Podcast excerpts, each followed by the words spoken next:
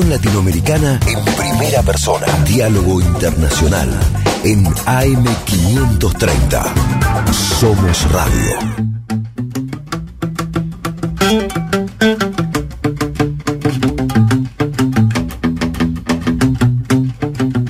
Creo en lo imposible. Que la locura más cuerda es buscar cómo ser libre. Creo en lo imposible que de nuestras espaldas brotarán las alas que nos harán volar invencibles. Creo en lo imposible, que el 5 silenciará el efecto de sus misiles. Creo en lo imposible, creo que es posible hacer de este mundo un mundo sensible. Creo en nuestros sueños como punta de lanza, el arma perfecta para nivelar la balanza. Creo en las acciones, las acciones cotidianas que te llenan de vida, te llenan de esperanza.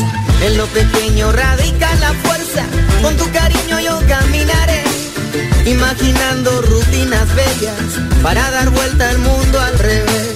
Empezar por nuestra casa primero, romper con todo nuestro miedo, ser consecuente de cuerpo y de mente para alzar el vuelo por senderos nuevos. Porque tu luz cotidiana enciende la sonrisa que sale por la mañana. Creo en ti, porque veo tu fuerza inexplicable, esa justa dignidad yo reafirmo que tu rabia proviene del dolor y tu lucha florece del amor.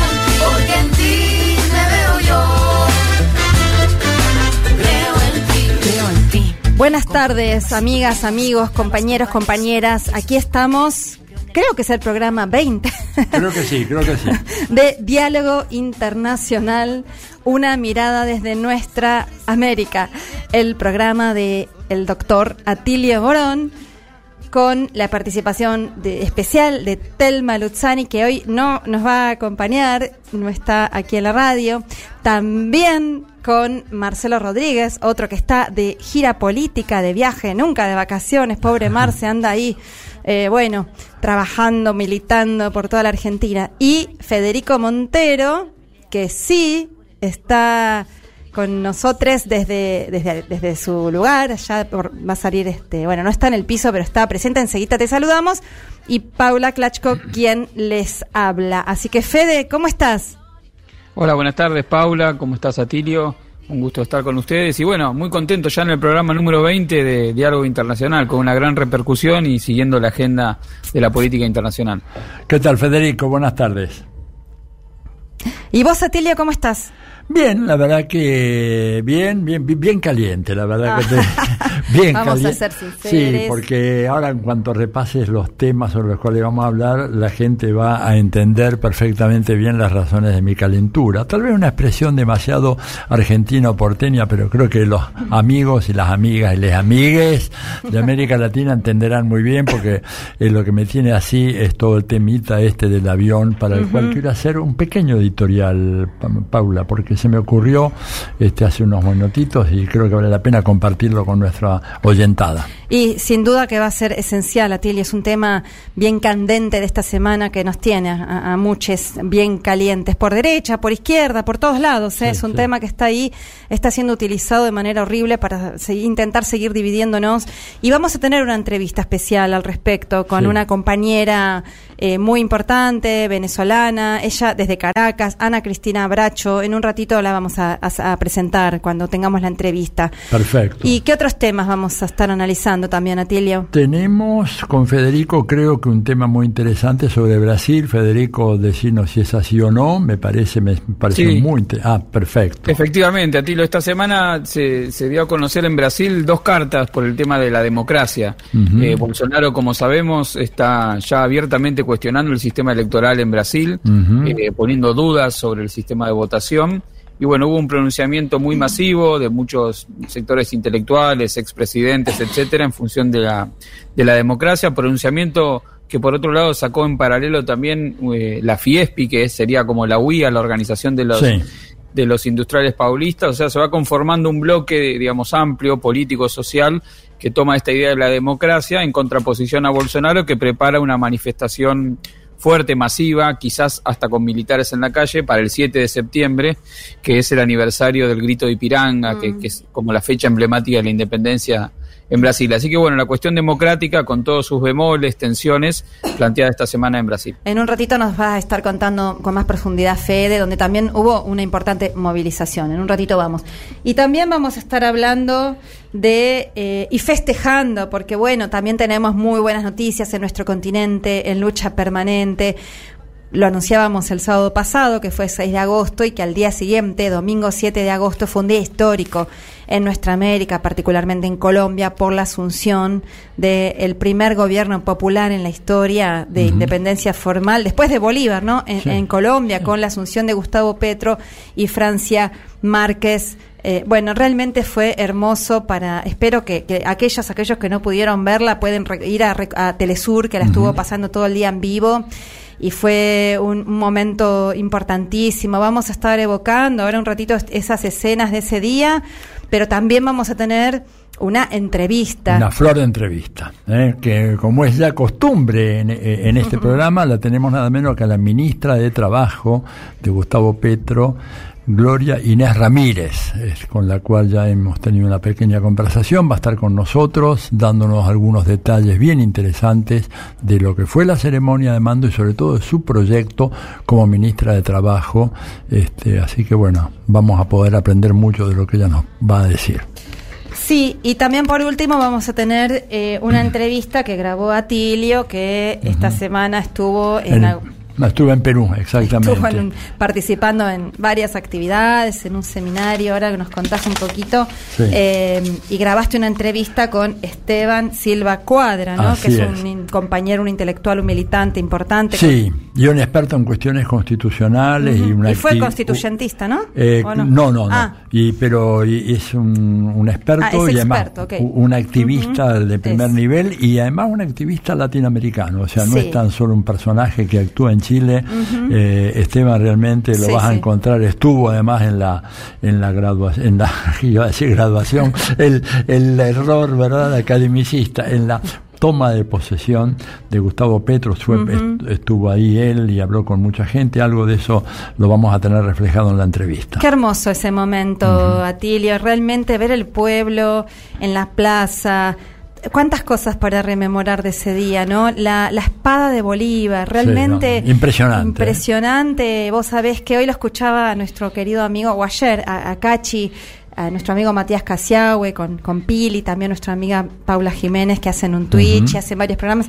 y rememoraba que eh, es muy, además de la, de las, de los, de, nada, lo, importante, obvio, que sabemos que es que esté la espada de Bolívar en esa plaza colmada de pueblo, es lo que siempre cantamos los pueblos en la calle, alerta, alerta que camina la espada de Bolívar por América Latina y ahí estaba la espada de Bolívar ante la negativa de Duque y de la oligarquía. Duque no quiso. No quiso, no quiso y bueno, Petro muy inteligentemente esperó a tener la banda colocada, que enseguida hablamos de quién le puso la banda, esperó tener la banda de presidente colocada para mandar a llamar a la Guardia Presidencial para que traiga nomás la, la espada de Bolívar a la plaza, hizo un pequeño receso hermoso con, con la orquesta y esperó a que llegue la espada de Bolívar. Pero sabes además lo que comentaba Cachi ayer, que eh, también es, simbólico en otro sentido porque Petro, como parte de la guerrilla del M-19, que después fue también diezmada, de la cual formaba parte eh, y fue candidato a, presidencial, a presidencial asesinado, el padre de María José Pizarro, quien le colocó la banda presidencial a Petro, esa guerrilla en su primer acto político-militar había sido recuperar la, eh, es un término también revolucionario, ¿no? Otros de la derecha diría robar, nosotros decimos recuperar la espada de Bolívar en aquel momento y ahora, bueno, simbólicamente, ahora sí, oficialmente y como presidente de Colombia estaba la espada de Bolívar y bueno, fue realmente con el rey, el, la nota de color también ridícula, ¿no? Atilio, el rey de España sentaditos, todos parados, aplaudiendo, todos emocionadísimas y el rey de España sentadito, ¿qué decís? En un papel ridículo, claramente. Los chistes, las caricaturas que eh, encontré yo en diferentes países de América Latina, sobre todo en Colombia, una de ellas muy interesante, que es la espada que le atraviesa toda la cabeza y un, y un médico que dice, no, no, ha afectado a ningún órgano vital ni importante. ¿eh? Eso decían, de eso, la, verdad, un papelón, bueno, pero ah, acostumbrado, digamos, esa gente todavía piensa que estamos en el siglo XVIII. Eh, es tremendo. No nos olvidemos, además, otro dato hoy que es nada menos que el cumpleaños número 96 del comandante Fidel Castro Ruz. Y me mm. pongo de pie. Una figuraza de la política, no solo latinoamericana. Yo estaba, hoy, hoy, hoy no sé si por ahí eh, viste el tuit y lo, habrán visto los, los, los, les oyentes o la oyentada. Este, eh, digo, ha dejado un legado, Fidel, pero fenomenal. Mm. Porque yo lo comparaba, ¿quién se acuerda hoy? Sí, lo vi, vi una nota muy linda tuya en, el blog, en tu blog. ¿Quién se acuerda de una de las figuras que en, su momento se burlaban de Fidel? Por ejemplo, Fujimori, Color de Melo, eh, Menem mismo, etcétera. ¿Quién se acuerda de esos mm. tipos? Quedaron hundidos en el basurero de la historia.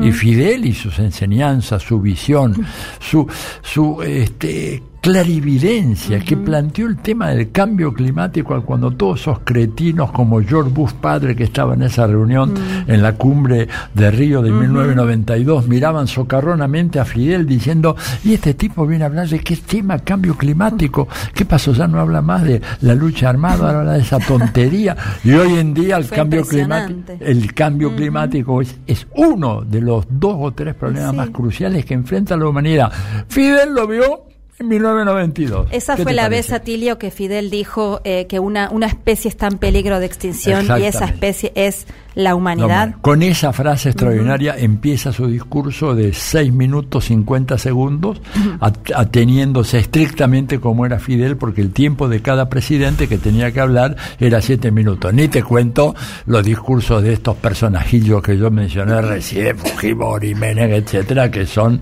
pero bueno, piezas realmente lamentables, este, insultos a la inteligencia de, de, los pueblos. Fidel un gigante, un gigante, la coherencia, ¿no? Como bueno, igual y el, y el valor, y el, valor, el, valor, coraje, el coraje, la voluntad de fierro para defender mm. sus convicciones. ¿Te das cuenta? Porque uno puede decir, bueno, ha, habido muchos políticos que han sido coherentes en la historia, ¿no es cierto? Este, incluso este, uno puede, bueno, no vamos a hacer nombre para evitar mm. una polémica innecesaria ahora, pero que la combinación de la coherencia con el coraje, con la garra, con eso que Maquiavelo decía, ¿no?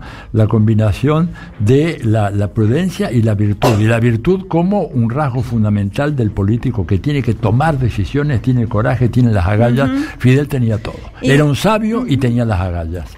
comparable a su hermano. El Che Guevara. Así es. a su hermano el Che Guevara, bueno, y a su hermano ah, real de carne y hueso, Raúl también, por supuesto. por supuesto. otro personaje. Y también sintetizando y expresando a ese pueblo cubano, porque ningún líder, ningún líder, digo, sale así de repollo, ah, ni mucho menos.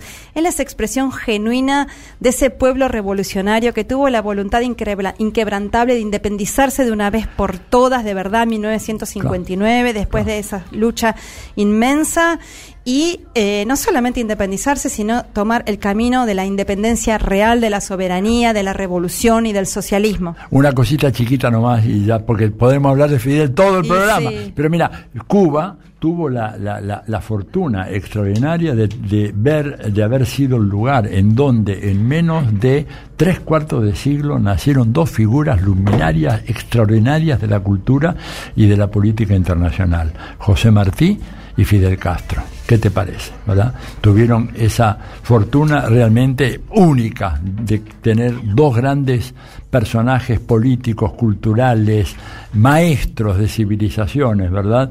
Eh, y bueno, y hoy estamos entonces conmemorando este 13 de agosto el cumpleaños número 96 de Fidel Castro. Fidel se fue, pero su legado sigue tan vivo, o yo me atrevería a decir, hasta más, más vivo que antes. Sí, así es. Y bueno, honor y gloria siempre, los, la verdad que los pueblos del mundo lo aman y lo amaremos cada vez más y hay que seguir estudiándolo porque además de un líder político era un enorme teórico. Así que Fidel... Feliz cumpleaños, por favor, eh, esto para vos. Diálogo Internacional.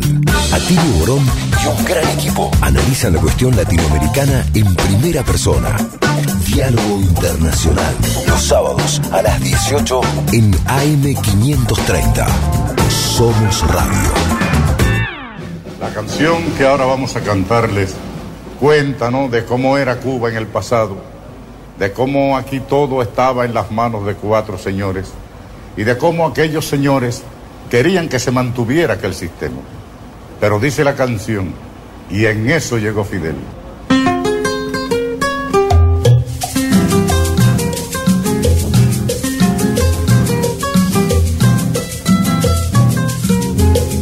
Aquí pensaban seguir ganando el ciento por ciento con casas de apartamentos y echar al pueblo a sufrir y seguir de modo cruel contra el pueblo conspirando para seguirlo explotando. Y en eso llegó Fidel. Y se acabó la diversión llegó el comandante y mandó a parar. Y se acabó la diversión llegó el comandante y mandó a parar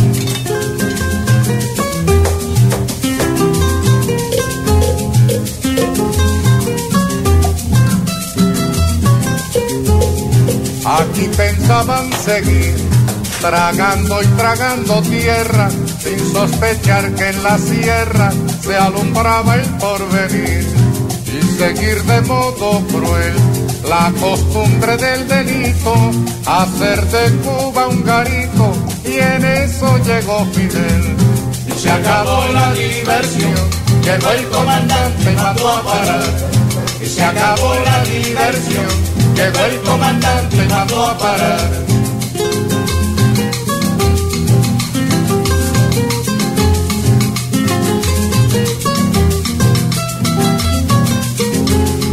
Aquí pensaban seguir, diciendo que los cuatreros, forajidos, bandoneros, asolaban al país y seguir de modo cruel, con la infamia por escudo difamando a los barbudos y en eso llegó Fidel. Y se acabó la diversión, llegó el comandante y mandó a parar.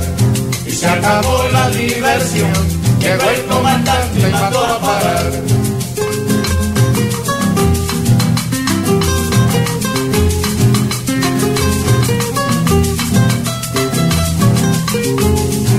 Aquí pensaban seguir jugando a la democracia y el pueblo que en su desgracia se acabara de morir.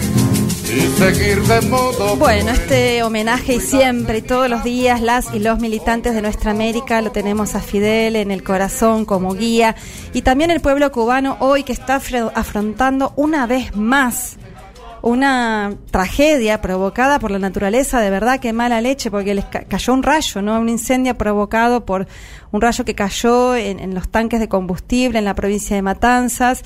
Y una vez más el pueblo con que bueno, digo, las tragedias que pueden suceder en cada territorio del mundo se suma, en, Cuba se agravan porque Cuba está bloqueada y entonces todo lo que tiene, el combustible que tiene en una isla como es Cuba, esas características, todo le cuesta muchísimo más, todo es más caro, todo es más dificultoso. Y, Cuba, que, que, bueno, después vamos a retomar este tema. Cuba que está increíblemente puesta en una lista de patrocinadores del terrorismo, ¿no? En los Estados Unidos, que justamente, lo menciono, pero después volvamos a volver a eso, eh, el, el, nuevo canciller colombiano pidió desde Cuba, porque fue con Iván Cepeda, a restablecer, a, a comenzar a recomenzar los diálogos de paz con el Ejército de Liberación Nacional en Colombia, pidió abiertamente que se la quite a Cuba de la lista de países patrocinadores del terrorismo. Pero después vamos a estar volviendo con este tema, porque ahora vamos a hablar con Fede Montero sobre tema Brasil. Igual también Fede quería decir primero unas palabritas y, Fede adelante sobre nuestro también compañero referente paraguayo, Fernando Lugo. Fede adelante.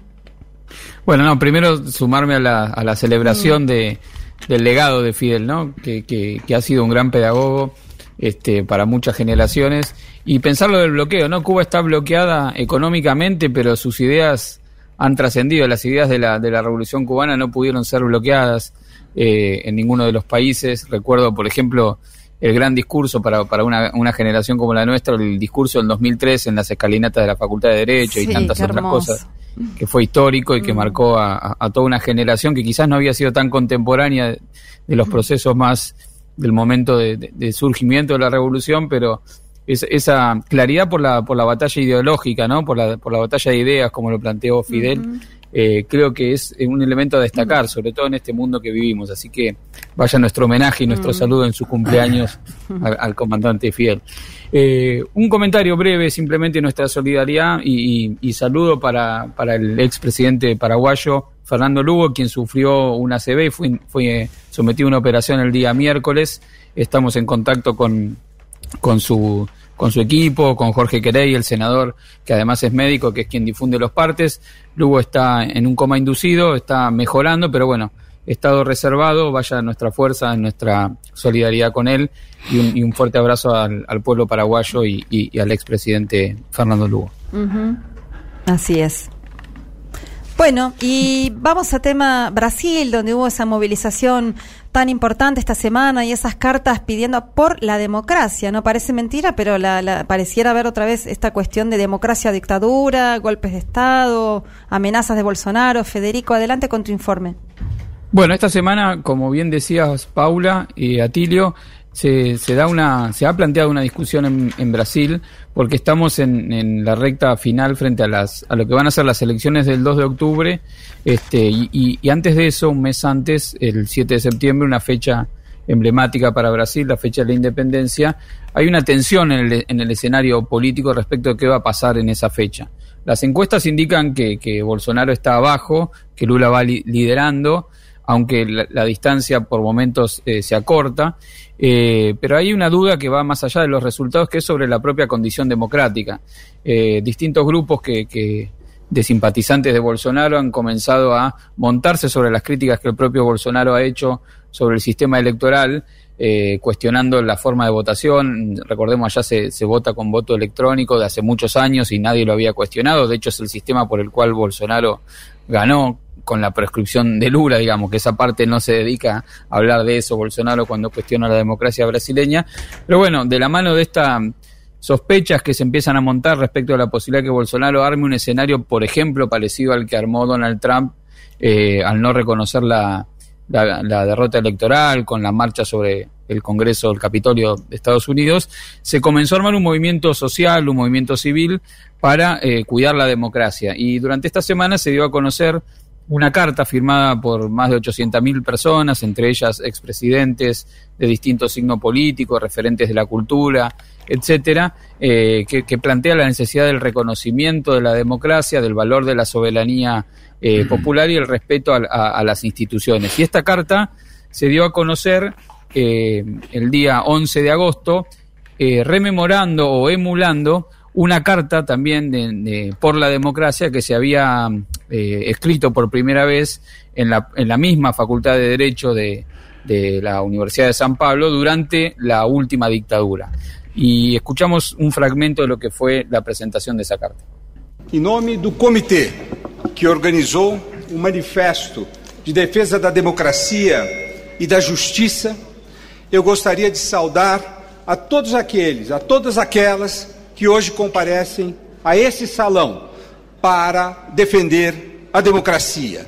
O dia 11 de agosto não foi estabelecido como Dia da Cidadania por nenhum decreto. Ele foi estabelecido como Dia de Defesa da Democracia e do Estado de Direito por nós, cidadãos brasileiros.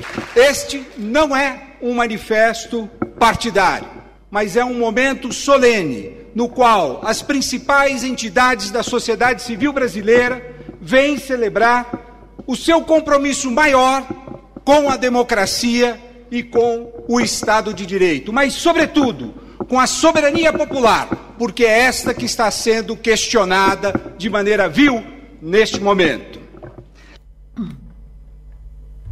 Escuchábamos entonces el fragmento de la presentación de la carta donde se hacía referencia a la necesidad de de respetar la soberanía popular, emulando lo que había sido el, pedido de, la democracia en el marco de la dictadura, de la última dictadura en Brasil, y eh, marcando que esto no se trata simplemente de una cuestión de, de partidarios políticos, sino convocando al conjunto de la sociedad civil para defender el proceso electoral y la vigencia de la democracia, que sería la condición de posibilidad para que eh, Lula recupere eh, y el PT recuperen el gobierno eh, en las elecciones presidenciales de octubre.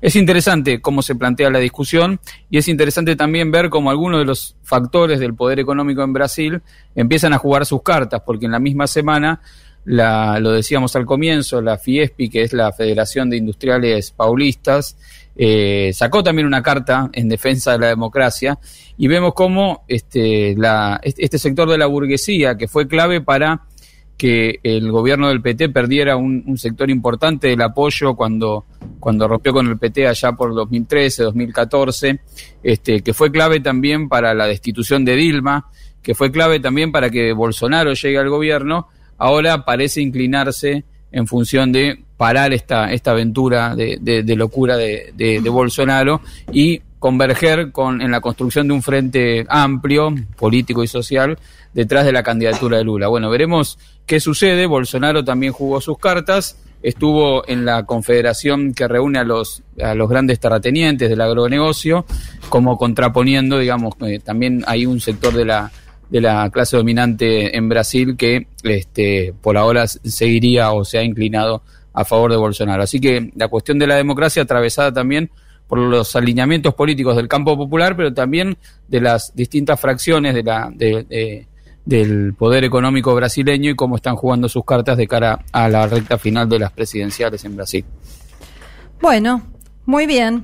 Estaremos atentas entonces a este proceso que pronto, bueno, faltan apenas, no hice la cuenta, pero... 2 de octubre. 2 de octubre son pocos días para el desenlace.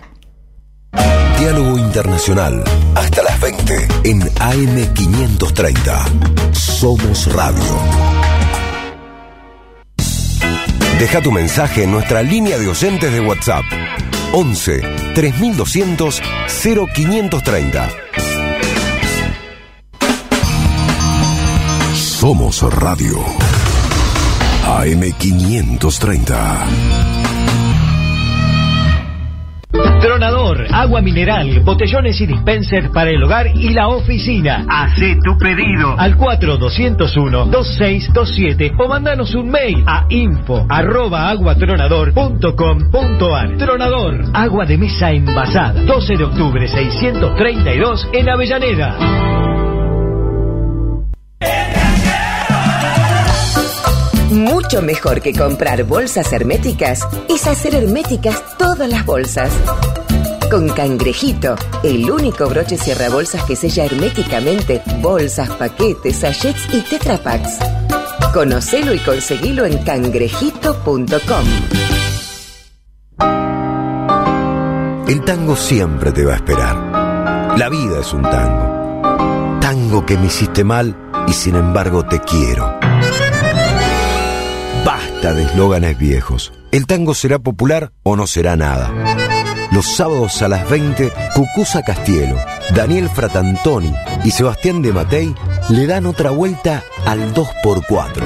El tango será popular o no será nada en AM530. Somos Radio. Café Bantú. Máquinas expendedoras de oficina y también el mejor café para tu casa. Teléfonos 4304-3927 y www.cafebantú.com.ar. Protection Top SRL, empresa de seguridad privada, instalación de alarma, cámaras, servicios de seguimiento, custodias personalizadas, rastreos por GPS, servicios especiales, las 24 horas, los 365 días del año. Llame gratuitamente al 0810-333-2008 o al 4-205-9777. Protection Top, líder en seguridad privada. AM530. AM530. Que la radio es comunicación, es imaginación, es educación. No hay nada que eduque más que una radio, no hay nada más que te haga imaginar cosas que una radio. Cuando uno es chiquito y escucha por primera vez la radio, te imaginas cualquier cosa, es impresionante. Te armas un teatro. AM530, la radio de las madres de Plaza de Mayo. Donde estés y cuando quieras, escucha Radio UNDAV. Baja la aplicación en tu celular. Búscanos en tu tienda de aplicaciones como Radio UNDAV y escucha nuestros contenidos. Baja la aplicación en tu Baja celular. la aplicación en tu celular. Donde estés y cuando quieras, Radio UNDAV. Hacemos otra comunicación. Otra comunicación.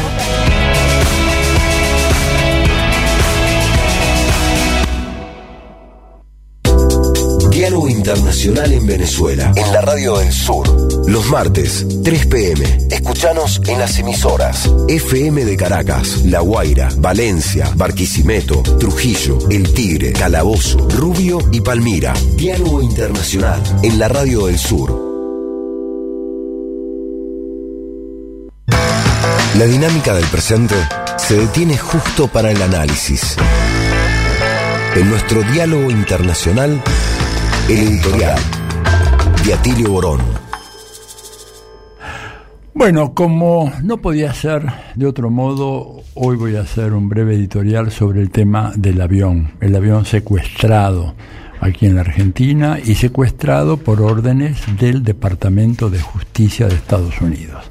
Este país ya parece no regirse más por las leyes nacionales, sino simplemente el Poder Judicial, la justicia federal, ¿verdad?, que de justicia prácticamente no tiene nada, se rige por las leyes de Estados Unidos y por orden del Departamento de Justicia secuestra a un avión de una manera absolutamente ilegal y secuestra también a una tripulación sobre la cual no pesa absolutamente ningún cargo ni ningún pedido de la justicia internacional o de organismos internacionales. Ante eso, hemos escuchado declaraciones de funcionarios del gobierno nacional diciendo nada podemos hacer, este tema está en manos de la justicia, ¿verdad? Como si este, la justicia pudiese actuar injustamente sin que los poderes públicos tengan una capacidad de rectificar eso. ¿Verdad? Porque acá hay una fiscal y hay un juez que están actuando en contravención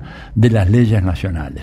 Y lo que yo quiero decir, entonces, que cuando el gobierno plantea de que prácticamente asume su impotencia para resolver el tema, yo le propongo una solución muy sencilla, que el gobierno nacional haga un préstamo de uno de los grandes aviones de carga que tiene la Argentina, que tenemos unos cuantos, y que se lo ceda tentativamente, provisoriamente, al gobierno bolivariano para que pueda contar con los medios suficientes para sus procesos de importación y exportación que son de una enorme importancia. Esto lo puede hacer el gobierno del presidente Fernández sin ni siquiera tener que firmar un decreto de necesidad y urgencia. Basta con que emita una orden, ¿no es cierto?, a algunos de, o será la Fuerza Aérea o al Ejército, lo que sea, que uno de nuestros aviones vaya para allá, ¿no es cierto?, se los dejamos y cuando termina todo este proceso, ya, bueno, el avión volverá a la Argentina. Hay un dato que es fundamental y que esto puede originar problemas graves para el propio presidente y para el juez y la fiscal, y es el siguiente.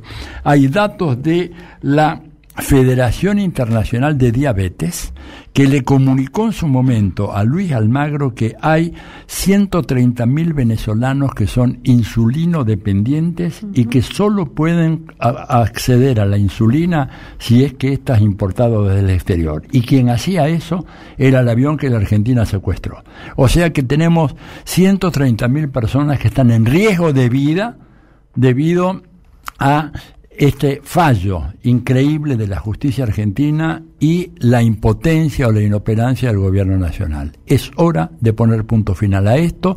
La solución que yo propongo, prestarles ese avión durante todo el tiempo que dure este proceso viciado de una nulidad absoluta, a los efectos de salvar la vida a muchas venezolanos y venezolanos que por tener esa dependencia de la insulina, por ser diabéticos del tipo 1, como se dice, puedan evitar una muerte segura por falta de ese medicamento. Creo que el gobierno nacional tiene que actuar y actuar ya si es que quiere seguir teniendo algún mínimo de legitimidad como presidente pro tempore, pro tempore de la CELAC.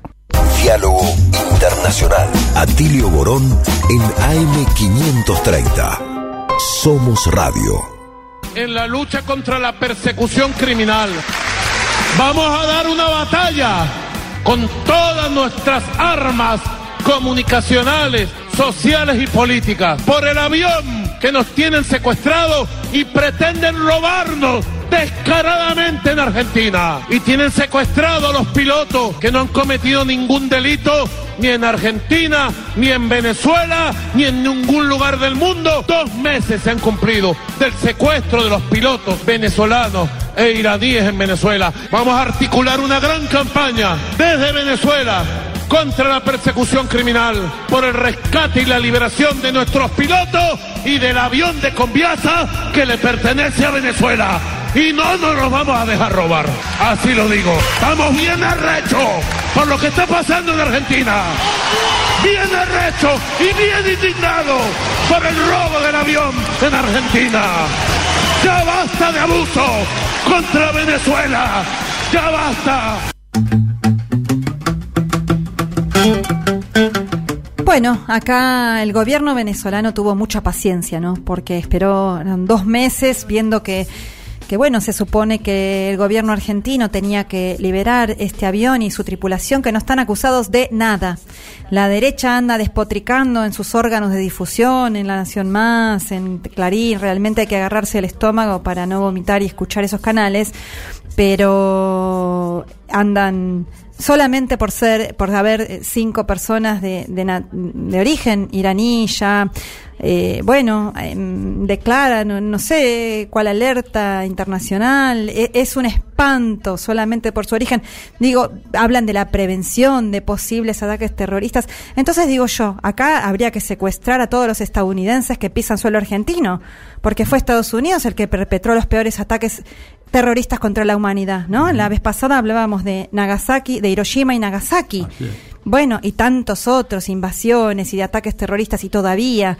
En fin, bueno, para hablar de todo esto y mucho más, eh, estamos comunicadas con Ana Cristina Bracho. Ella es escritora, es abogada, es venezolana, está actualmente en Caracas y te damos la bienvenida, Ana Cristina. ¿Cómo estás? Hola, muchas gracias, muy bien, gracias por este espacio, por esta invitación.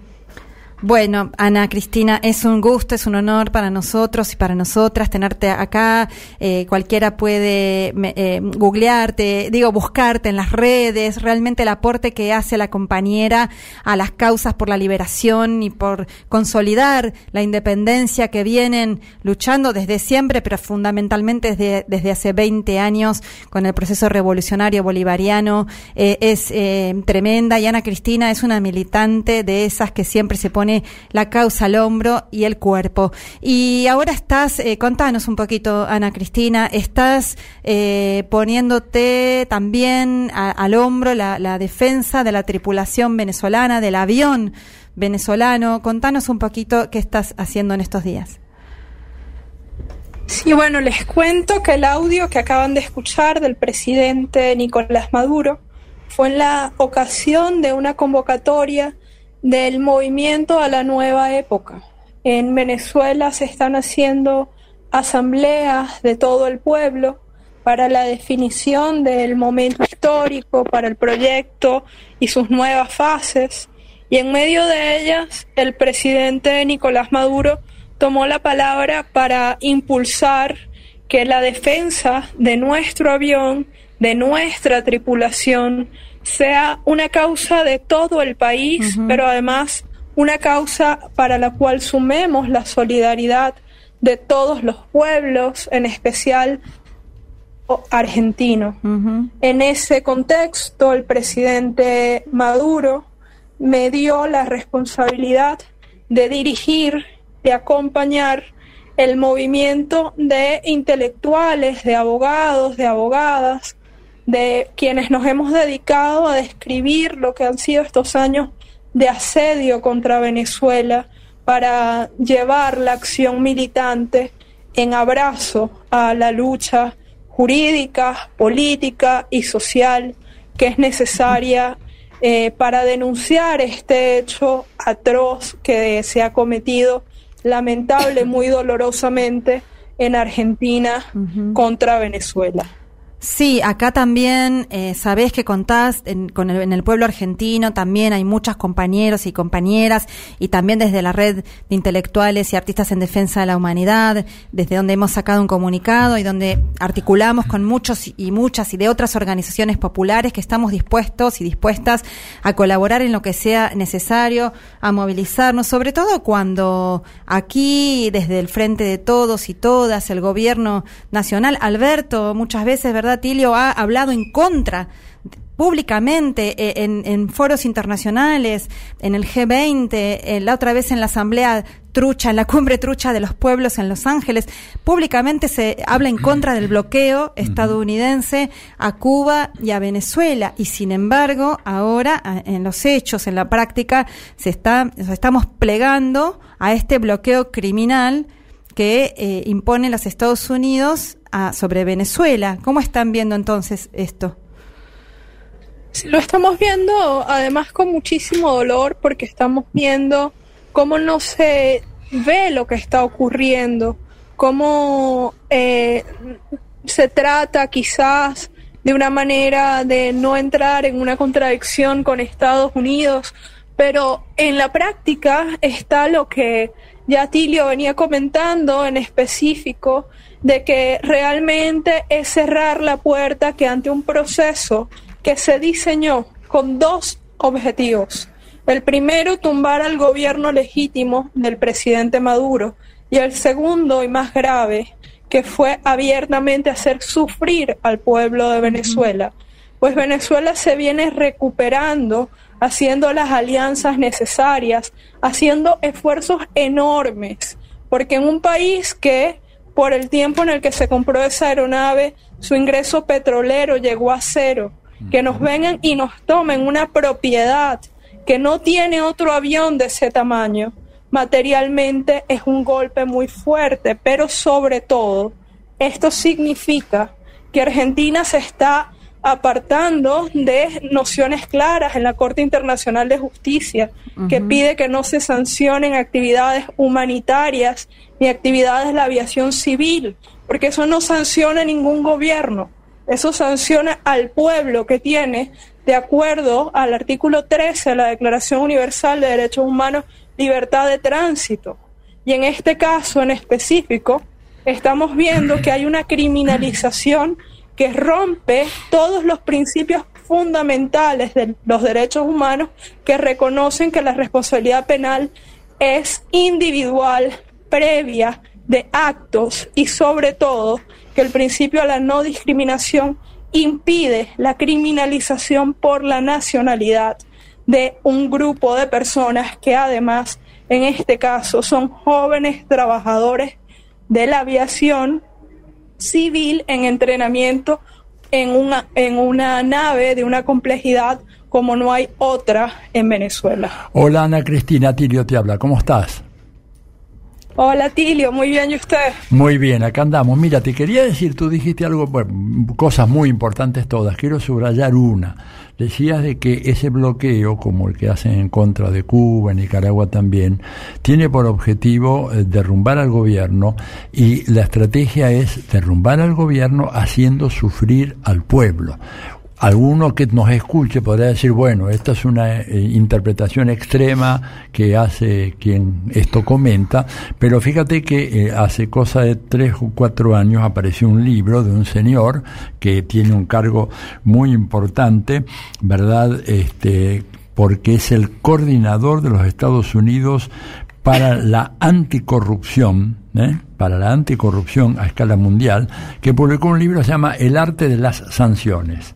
Y en ese libro que yo pude leer, en el arte de las sanciones, lo que el hombre dice es que hay que hacer sufrir al pueblo, que esto es lamentable, no es cierto que quisiéramos que no fuera así, pero a menos que haya ese sufrimiento, ese pueblo no se rebelará contra sus autócratas y sus dictadores. O sea, lo que tú planteabas, eh, eh, lo dijiste al pasar, tiene una fundamentación rigurosa, de, canallesca, ¿verdad?, por parte de este tecnócrata del imperio. Quería simplemente marcarte ese punto eh, y bueno, para que sea claro que la ilegalidad de todo esto, yo no sé si escuchaste la breve nota editorial que eh, expresé hace unos minutos, eh, la ilegalidad de todo este proceso es manifiesta y te debo decir que en nombre de todas y todos en la Argentina estamos profundamente avergonzados por la forma como el gobierno nacional ha manejado este asunto, más allá de que a la separación de poderes y el juez eh, de, de, Lomas de Zamora haya hecho esto o lo otro, pero el gobierno se dejó sorprender porque tendría que haber visto venir esta ofensiva del imperio, este bloqueo del imperio y además esta política en contra de la Argentina porque de esta manera descalifica al gobierno argentino para ser un genuino representante como presidente pro tempore de la CELAC. Sí, precisamente ahí hay algunas cosas que a veces se ignoran, ¿no? Porque eh, hay una cosa que se explica mucho, por ejemplo, el profesor Duncan Kennedy, que es un profesor de Harvard, dice que a América Latina le dan versiones pop del derecho, no nos dan eh, esas versiones que explican por qué se dan esos procesos jurídicos.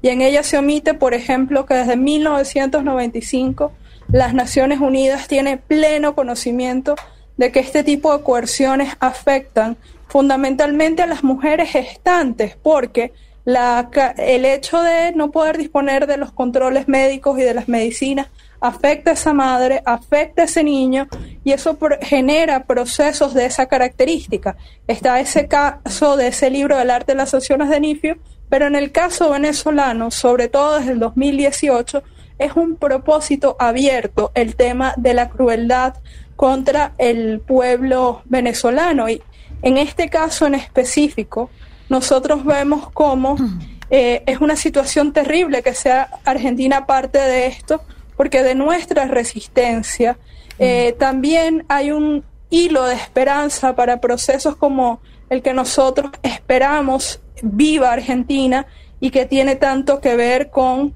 eh, el tema de la, la vuelta del movimiento progresista mm. latinoamericano y además la lesión a la soberanía propia de Argentina con esta actuación que se quiere disimular como cortando como si cada cosa fuese un pedacito, ¿no? Y que no se conecten, como no, que no sea visible que cuando dicen que ese avión eh, es iraní, están mm. diciendo que Venezuela no puede comprar en el mercado internacional y además están omitiendo que esa eh, nave fue anteriormente francesa, es decir, Francia sí puede vender, pero Irán no puede vender. ¿Y qué significa que un país no pueda comprar? ¿Y qué significa eso para un país latinoamericano? Y en definitiva, ¿qué significa eso ahorita y después para Argentina? Porque al final de nuestra libertad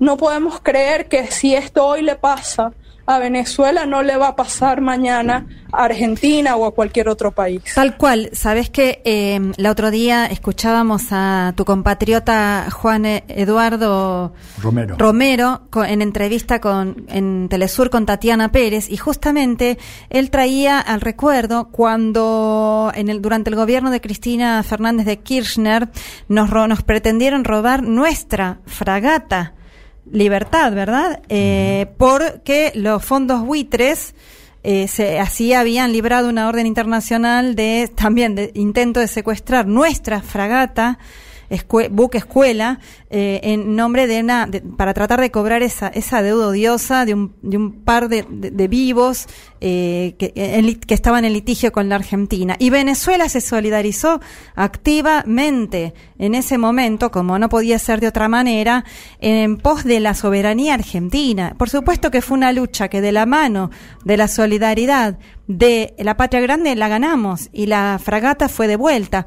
Por lo tanto, bueno, así debería ser, tal como vos decís, y sobre todo, como dice Atilia, cuando se supone que la Argentina y su presidente están presidiendo de manera pro tempore la CELAC, principal organismo de integración regional y de unidad, se supone, latinoamericana en este momento. Por lo tanto, bueno, eso eh, eh, es tal cual. Esperamos que eh, nuestro presidente, nuestro gobierno tome cartas en el asunto y se decida con firmeza a respetar la soberanía de Venezuela, que también en realidad es respetar nuestra soberanía y no acatar las órdenes de un tribunal y de un juez de Washington. Y bueno, sabemos también esta semana nuestro flamante embajador allá, Oscar Laborde, recibió una delegación de diputados y diputadas de, de, allá de la Asamblea venezolana y la predisposición aparentemente es buena. Pero lo mismo dicen varios y varias funcionarios aquí, pero pareciera como en otros temas que, bueno, que, comentan la realidad, pero que no toman cartas en el asunto. ¿Cuáles son los pasos que piensan seguir, Ana Cristina, para ir a fondo con conseguir lo que les corresponde, el avión y la liberación de los tripulantes?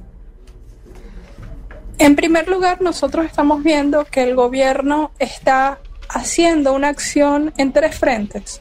El frente diplomático en el cual Venezuela eh, defiende mantener la relación diplomática con Argentina, pero la defiende sabiendo que no se va a dejar eh, simplemente por no tensar una situación de defender los intereses venezolanos, porque no estamos defendiendo cualquier cosa, no está, eso no es solamente ese avión, ese avión significa, simboliza nuestra capacidad de volar en América Latina y el mundo, representa nuestra capacidad de comprar bienes necesarios para tener insumos, para mantener la acción solidaria que es histórica de Venezuela. Entonces está ese frente diplomático con la visita de la Asamblea Nacional en protestando eh, la falta de acción del gobierno y condenando la acción eh, judicial, también tenemos que hay un frente que ya corresponde al Estado venezolano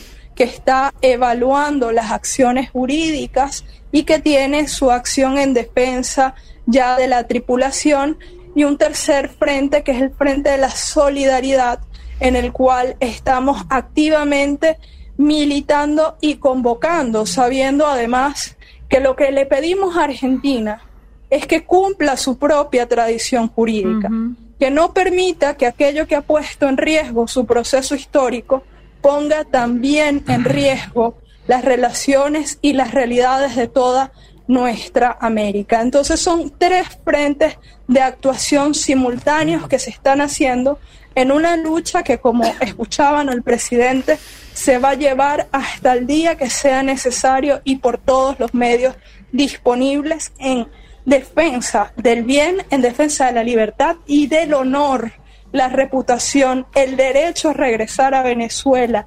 dignamente de la tripulación de esa nave.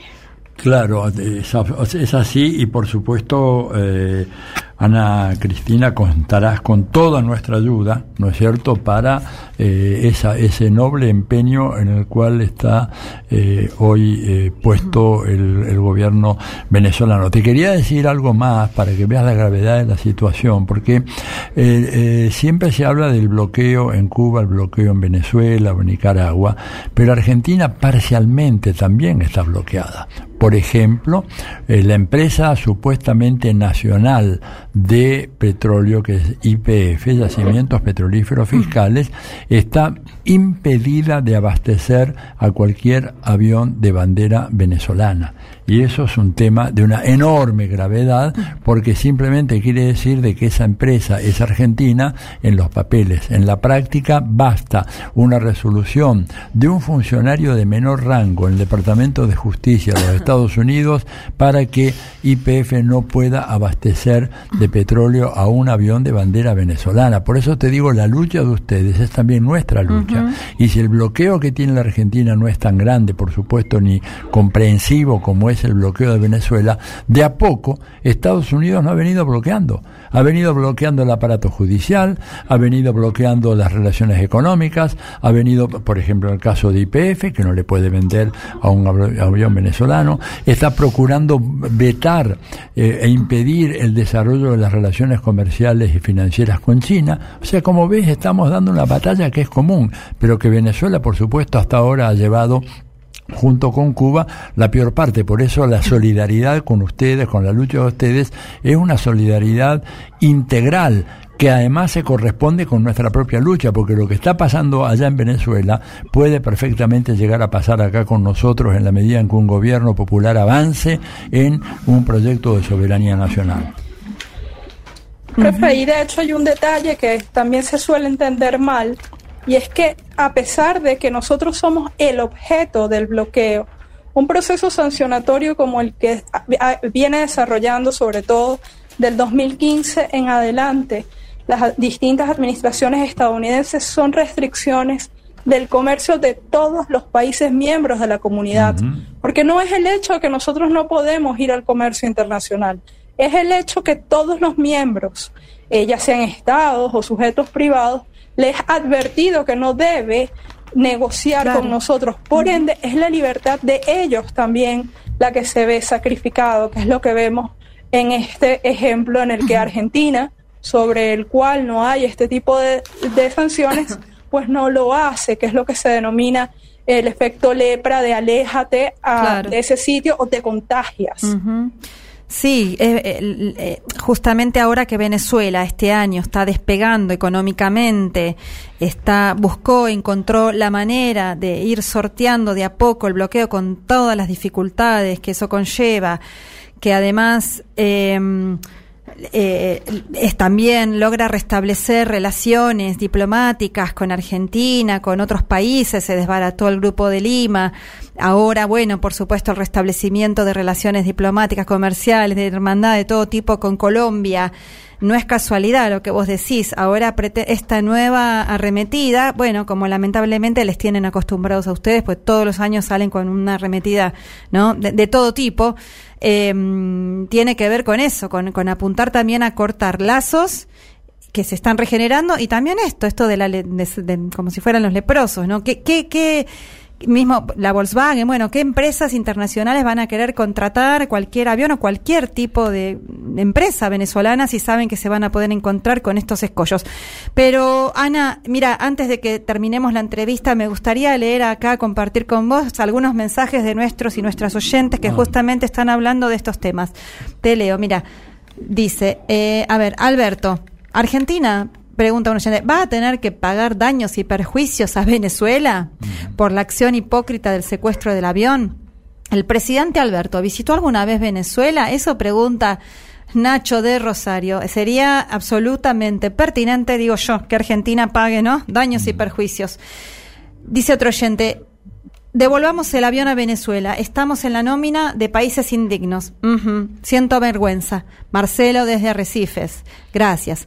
Atilio querido, aparte del avión y los derechos y pregunta a otro oyente, ¿y los derechos humanos de los tripulantes y su familia que pertenecen se, permanecen secuestrados por el juez y la fiscal?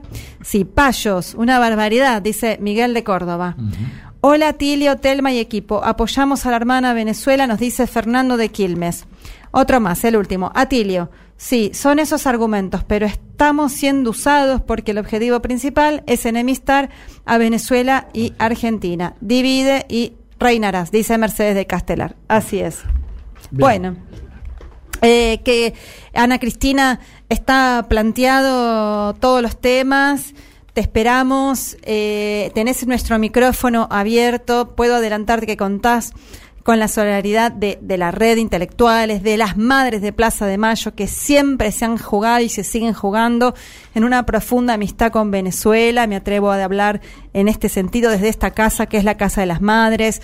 Muchos y muchas también desde la Universidad Nacional de Avellaneda. Así que estamos atentos, atentas a la orden para lo que necesiten y la seguimos. Ana Cristina, un abrazo enorme y muchísimas gracias. Muchas gracias a ustedes y cuenten que ninguna fuerza va a ser capaz de romper los lazos ni el abrazo entre nuestros pueblos. Vamos a luchar por nuestro derecho y por el de ustedes si es necesario. Así es. Muchas gracias, Ana Cristina. Abrazote. Abrazos.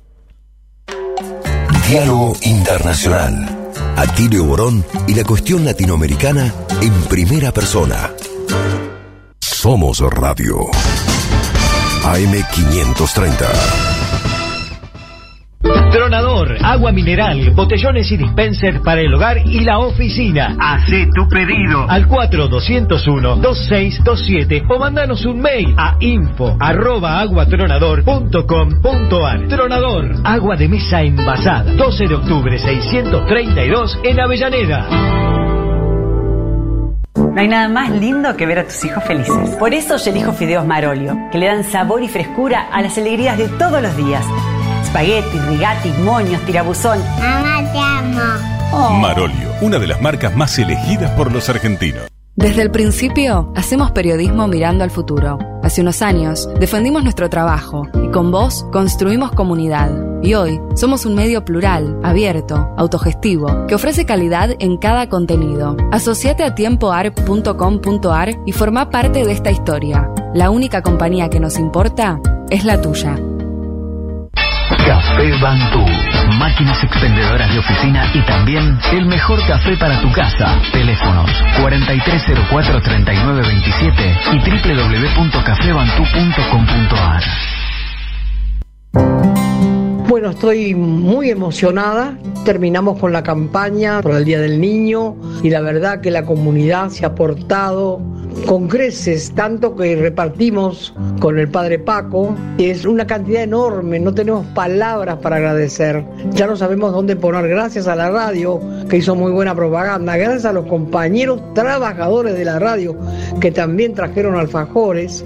Todo el mundo puso. Eso es lo más hermoso que nos puede pasar a las madres. Damos por terminada la campaña, con el corazón henchido de alegría. Y lo único que me faltaría es conseguir una guitarra para poder rifar una guitarra en el barrio. Si alguien tiene colgada en el ropero la guitarra, como dice la canción, y me la quiere regalar, la sorteamos. Gracias, gracias, gracias, gracias, gracias, siempre gracias.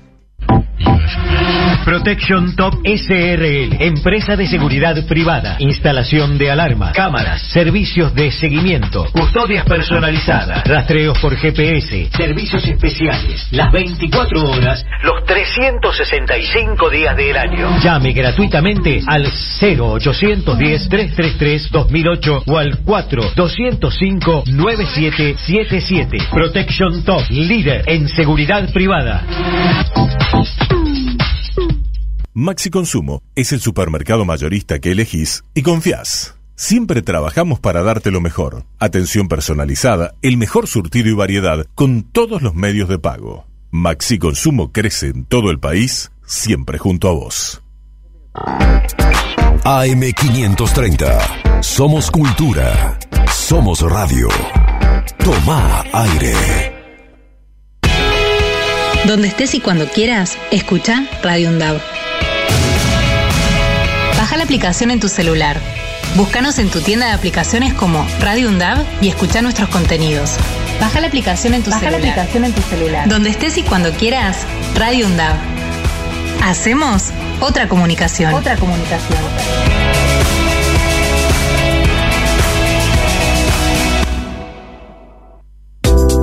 Diálogo Internacional en Venezuela. En la Radio del Sur. Los martes, 3 pm. Escuchanos en las emisoras. FM de Caracas, La Guaira, Valencia, Barquisimeto, Trujillo, El Tigre, Calabozo, Rubio y Palmira. Diálogo Internacional en la Radio del Sur.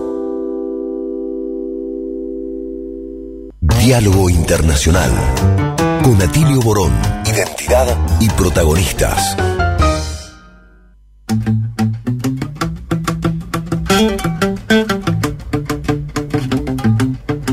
Y seguimos en Diálogo Internacional, una mirada desde nuestra América.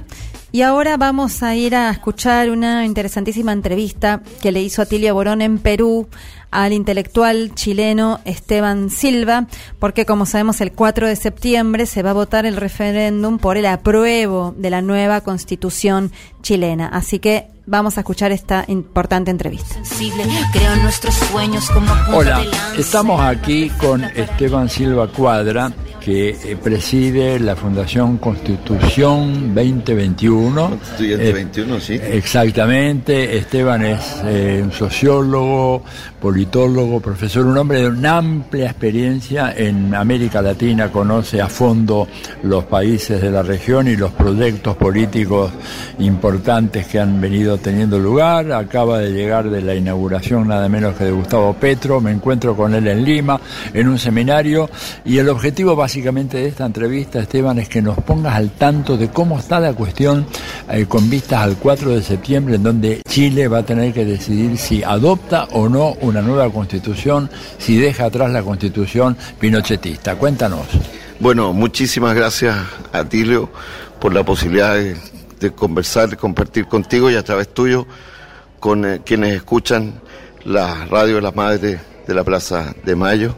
Y es un honor para mí también poder compartir y reflexionar contigo sobre estos temas que compartimos y preocupaciones. Eh, Chile está viviendo, como tú sabes, un proceso constituyente inédito, nacido a partir de lo que se conoce como el estallido social, pero que es una acumulación de la larga lucha del pueblo chileno por su dignidad, por los cambios, por cerrar la transición de la postdictadura eh, militar eh, del régimen de Pinochet. Y en ese contexto, la gran movilización popular de octubre del 2019 escaló eh, con un pueblo organizado exigiendo una asamblea constituyente para una nueva constitución, para una constitución que permita dejar atrás el modelo neoliberal de abuso y de concentración económica. Eh, y en ese contexto, la movilización obligó, ciertamente, ¿no? Eh, del pueblo a la clase política a abrir y generar una reforma a la constitución actual, que es la que buscamos terminar y reemplazar por la nueva constitución, ¿no? Eh, y el poder, al poder constituido y abrir un poder constituyente. Y en ese contexto debemos ubicar la propuesta de la nueva constitución que se va a votar también el próximo 4 de septiembre en un plebiscito nacional que esta vez es obligatorio para todas y todos los ciudadanos mayores de 18 años. Esto es un, también un elemento importante a considerar, ¿no? Eh, y además es un día simbólico, porque un 4 de septiembre de 1970 triunfó el proyecto democratizador más profundo que conozca la historia de Chile con el presidente Salvador Allende y la Unidad Popular. Vamos a tener una cita con la historia de nuestro propio pueblo el 4 de septiembre con esta con este eh, eh, referéndum, con este plebiscito. Y por lo tanto es una batalla entre el poder constituyente con el poder constituido. Eso, en ese es el primer contexto que quisiera señalar, eh, porque estamos hablando de una constitución propuesta y nacida de un proceso constituyente, ¿no? Eh, que si bien es cierto no fue una asamblea constituyente originaria, pero sí tiene un componente constituyente en la elección de la convención constitucional paritaria, por primera vez en la historia de Chile, Paritaria en términos de qué? de género. Y con eh, representantes de escaños reservados de pueblos originarios, ¿sí? Y que hubo, por tanto, una electividad a pesar del sistema electoral, ¿no? Eh, que reproduce la institucionalidad actual, que se niega a morir, digámoslo así, ¿no? Eh, pero a pesar de eso, ese sistema permitió una electividad del pueblo eh, que le da una legitimidad con todas las limitaciones eh, que se pudiera señalar eh, de soberanía muy importante a la propuesta que elaboró finalmente la Convención Constitucional, que es la que vamos a votar el próximo 4 de septiembre. ¿Cuáles serían esas limitaciones, Esteban? Porque hay una cierta confusión en el público, en general en América Latina, porque se habla de la Asamblea Constituyente en Así es. Y, en realidad no fue una Asamblea Constituyente. pero tú, a ver, ¿cómo, qué dirías? Yo sé, efectivamente, es, importante considerar esto. Lo que pasa es que, claro, en, en, en pocos minutos y a veces esto es difícil. No, no, yo te entiendo porque tú haces análisis también social y sociológico y político muy importante y tú sabes que lo difícil que es explicar eso, pero es muy importante la, pregunta porque la Asamblea Constituyente no fue originaria en el caso de otras asambleas constituyentes que conocimos en América Latina. Originaria en el sentido que eh, la propia, el propio pueblo electo en la asamblea, ¿sí? Eh, su poder originario como soberano hubiese las y los eh, asambleístas determinado desde el quórum, ¿no? para acordar los, los grandes temas de la Constitución, en este caso la ley que habilitó la convocatoria y la constitución de la Convención Constitucional eh, fue elaborada por el Parlamento, ¿no? Constituido y le colocó una, eh, por de pronto, eh, le colocó una, le impuso previamente un quórum de dos tercios para que las y los convencionales se pudieran aprobar los grandes contenidos constitucionales, ¿no? O eh, sea que cualquier reforma que se quisiera sugerir tenía que tener la aprobación de dos tercios de los asambleístas. De, los asambleístas, primer lugar. Y, claro, una asamblea constituyente, la propia asamblea podría haber determinado su propio quórum de aprobación en sí misma. No, no, no que se lo hubiera impuesto previamente el poder constituido. Por ejemplo, por nombrar algunos elementos. En segundo lugar, la propia ley 21.200 que constituye eh, en el, del Parlamento la asamblea, la convención constitucional, perdón, eh, establece que son inmodificables eh, los tratados, ¿no?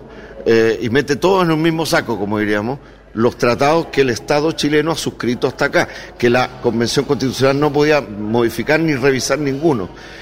Porque una cosa son los tratados de derechos humanos, que son obligantes al Estado chileno en, materia internacional, y otra cosa son los tratados de libre comercio o tratados bilaterales de inversión que en definitiva son los que le han dado garantía al capital especulativo financiero, a la desregulación económica, a la base del modelo neoliberal eh, chileno que se ha reproducido sin mayores eh, modificaciones, lamentablemente también durante los años de la postdictadura con gobiernos supuestamente de centro izquierda. ¿Y eso no se pudo modificar? Eso fue imposible modificar ex ante, es decir, la Convención Constitucional no tenía facultades de haber modificado y de haberlo introducido eh, los cambios en la propia nuevo texto constitucional.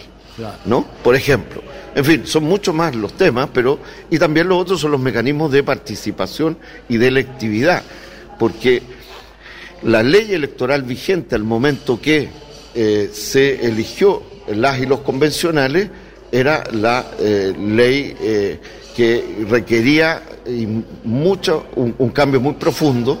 Eh, hubo movimientos sociales, nosotros entre ellos tuvimos, y, organizaciones políticas que estuvieron por cambiar la ley electoral ¿no? y el sistema para que pudiera permitir una electividad aún mayor de los ciudadanos organizados o no organizados desde los territorios. Pero la casta política no No, no, por supuesto que no. Por ejemplo, mira, imagínate a ti lo que Aún así, se logró una electividad de convencionales de movimientos sociales, territoriales, eh, tuvo escaños reservados, que permitió también un aporte muy importante, no solo las y los representantes del pueblo mapuche, los pueblos aymaras, los pueblos rapanui, había una discusión incluso en, en, pueblos que hemos negado desde el punto de vista de naciones que habitan nuestro territorio, no solo los mapuches, por ejemplo, los afrodescendientes, por ejemplo. Entonces, Aún así, imagínate, eso hubiera sido aún más representativo, ¿no?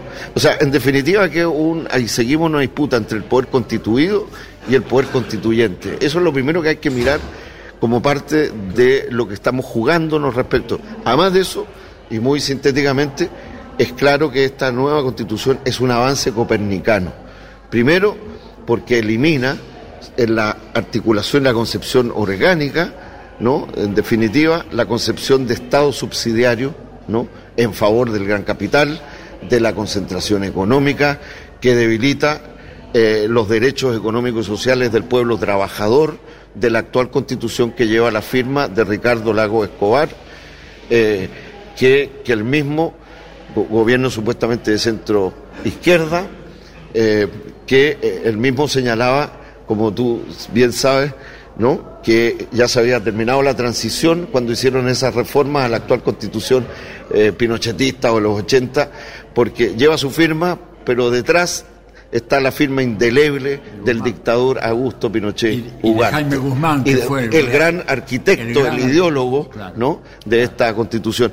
Pero en definitiva es una, declara, establece que Chile, en síntesis, ¿no? Ciertamente sí. es un Estado democrático, de derecho, social, eh, plurinacional, descentralizado, que reconoce la plurinacionalidad y que, de, que pone en el centro la, eh, el, el- el el derecho efectivo de los derechos económicos sociales eh, del pueblo chileno. Creo que se inscribe en la lógica del constitucionalismo del Estado social, retoma y del constitucionalismo latinoamericano, si uno pudiera sintetizar, por cierto que es mucho más profunda, faltan cosas, pero es el punto de partida de, en definitiva, de la recuperación de la soberanía nacional si logramos el apruebo. Ahora, dime una cosa, yo estoy de acuerdo en un todo con lo que me dices. Lo que nos preocupa un poco que estamos viendo que aparecen algunas encuestas en donde aparentemente el rechazo estaría con mayor intención de voto que el apruebo. ¿Puede ser? ¿O esto es una fotografía de un momento? Eh, ¿Cómo ves la cosa? Porque el voto va a ser obligatorio ahora, ¿verdad? Todo el mundo va a El tener voto que- va a ser obligatorio, A ver, ¿cómo están las encuestas entonces en eso? Bueno, primero, tú, tú mismo has reflexionado mucho sobre estos temas, que es el tema del rol de los grandes medios de comunicación concentrados en la construcción de hegemonía de sentido común o la imposición, en definitiva, sobre los pueblos, y Chile no se escapa esto, ¿no? Eh, y las encuestas son parte además de esa batalla, de una guerra ideológica, de la manipulación política y electoral pueden efectivamente ser parte, como tú bien lo señalas, ¿no? Eh, de la radiografía un momento o te permiten ver tendencias, de acuerdo a su propia metodología, hay que verla. Pero en el caso de Chile, por supuesto, primero, tenemos todos los medios de comunicación están en manos de los grupos económicos de la derecha, y particularmente la televisión de señal abierta, los, los medios escritos, solo el Mercurio, la Tercera, los grandes medios de circulación nacional, pero prácticamente también las radios, ¿o ¿no? Son muy pocas las radios, la gran, el enjambre de radios que, se escuchan más en Chile son grupos económicos es- y son grupos transnacionales los propietarios.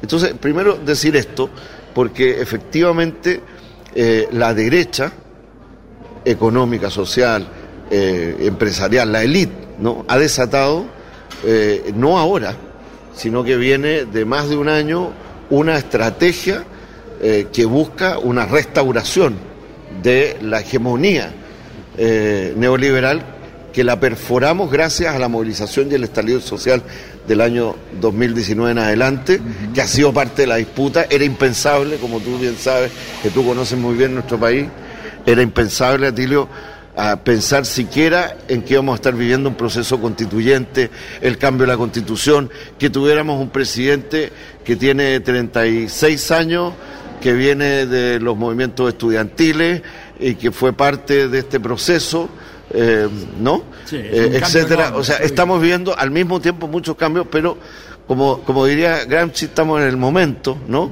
En que lo, lo nuevo todavía no nace, lo viejo no termina de morir y en ese en esos intersticios aparecen también los monstruos, es decir, la, la- el temor, las posibilidades de eh, que retrocediéramos, porque es cierto, yo creo que mucha gente nos pregunta, ¿y cómo que han luchado, que levantaron movilización social, organización, que más del 80% de la población chilena aprobó el cambio de la constitución y aprobó un cambio de la constitución sin que estuvieran los parlamentarios, porque el Parlamento está en crisis de representación, que fuera directamente por elección de los, la los ciudadanos y ahora van a votar en contra después de que hubo un proceso de debate insuficiente, pero riquísimo, ¿no? De debate entre las organizaciones sociales, populares, de trabajadores, medioambientales, con los, las y los convencionales, todo un proceso que quizás lo que faltó todavía es aún más movilización, porque un proceso constituyente sin movilización social es letra muerta, siempre.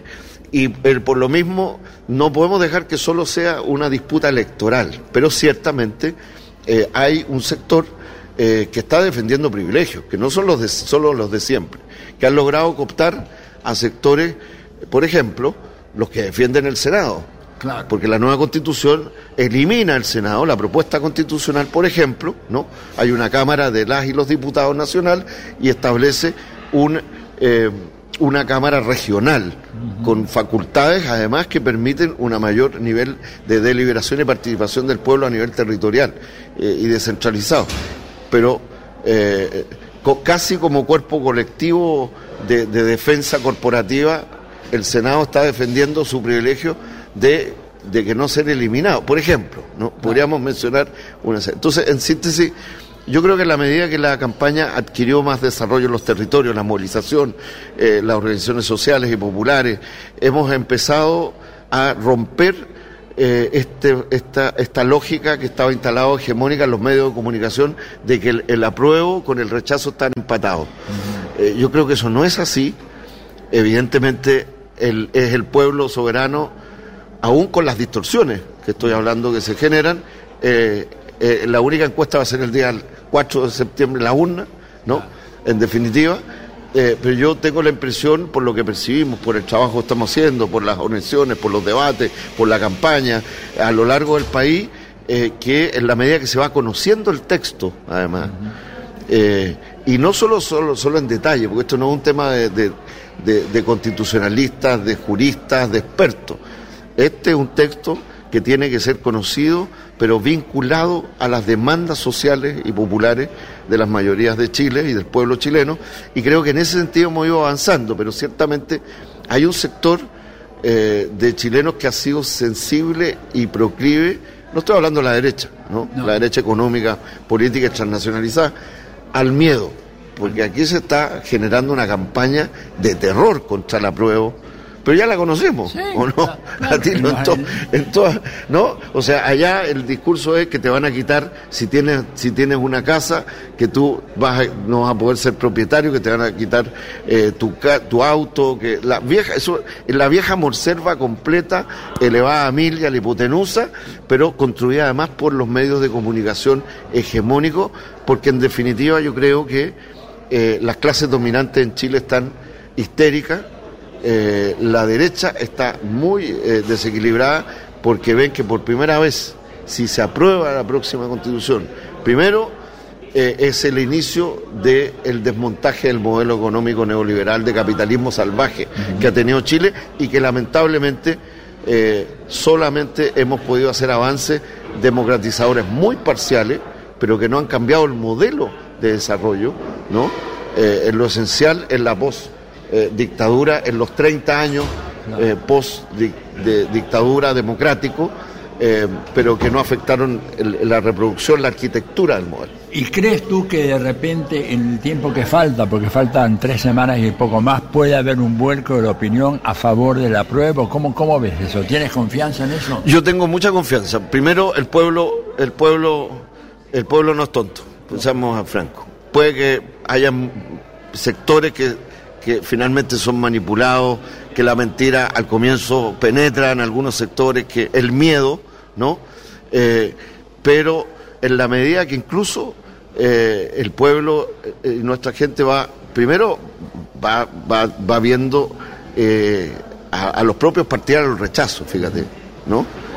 Que está el, el nivel de, de- de odio, el nivel de mentira, el nivel, incluso gente que dudaba empieza a tener las cosas más claras, sin siquiera conocer tanto el texto, primero. Segundo, creo que en la medida que se ha ido generando autoorganización, debate, conocimiento de la Constitución, eh, creo que eso ha hecho eh, enormes avances. Hay sectores que, eh, como, como esta vez va a ser obligatorio, es decir, hay un porcentaje muy importante de jóvenes, de nuevas generaciones que votan, que incluso no votaron, fíjate, en las elecciones, en la segunda vuelta de las elecciones pasadas, y un sector que entre la primera y la segunda vuelta de jóvenes, populares, trabajadores, eh, que no había votado, por ejemplo, entre la primera vuelta, en la segunda vuelta presidencial, más de un millón eh, y medio de chilenos fueron a votar en contra del fascista de Gas, se movilizaron. Yo estoy convencido que la gran mayoría que todavía no se ha pronunciado ya va a votar eh, por el apruebo. Dime una cosita, ¿y cómo está jugando el gobierno de Boric en relación a esto? ¿Hay una intervención del gobierno eh, llamando a la ciudadanía a votar y, y aprobar o están adoptando una actitud de neutralidad?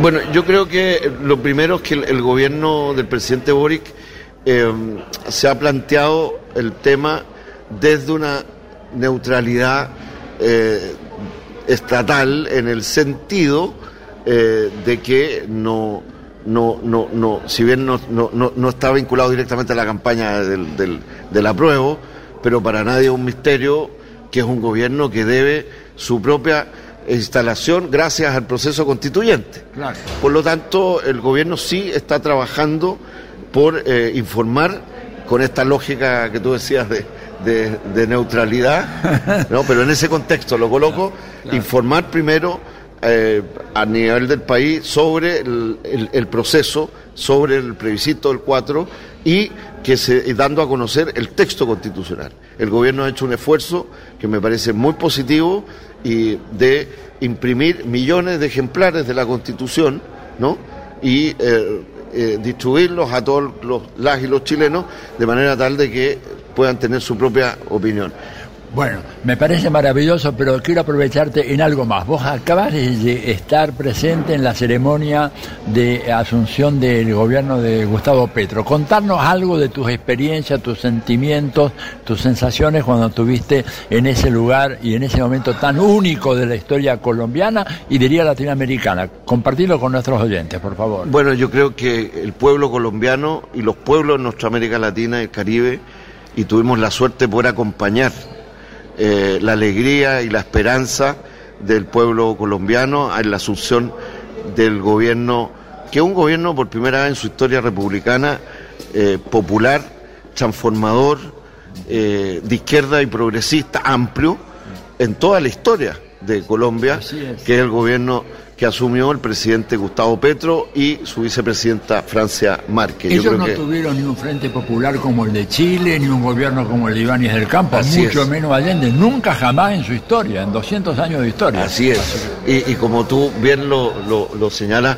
eh, la historia de Colombia está asignada por la muerte, por unas clases dominantes que no son, eh, que, que nunca fueron, una oligarquía miserable respecto de- del pueblo colombiano, su propio pueblo, eh, y creo que de guerra, eh, de imposición, ¿no? Eh, y creo que esto es lo primero. O sea, ellos no tuvieron, Colombia no ha tenido desde mi punto de vista clase dirigente, sino que clase dominante.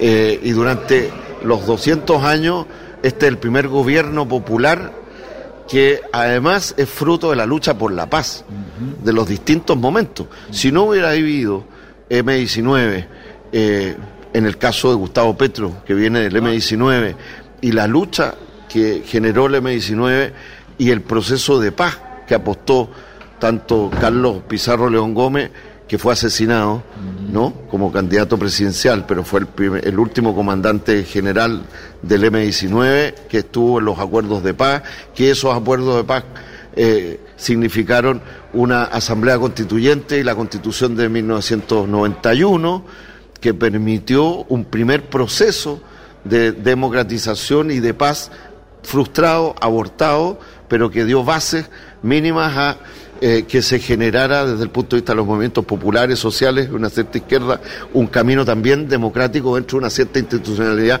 muy limitada. Pero eso es uno de los componentes, ¿no?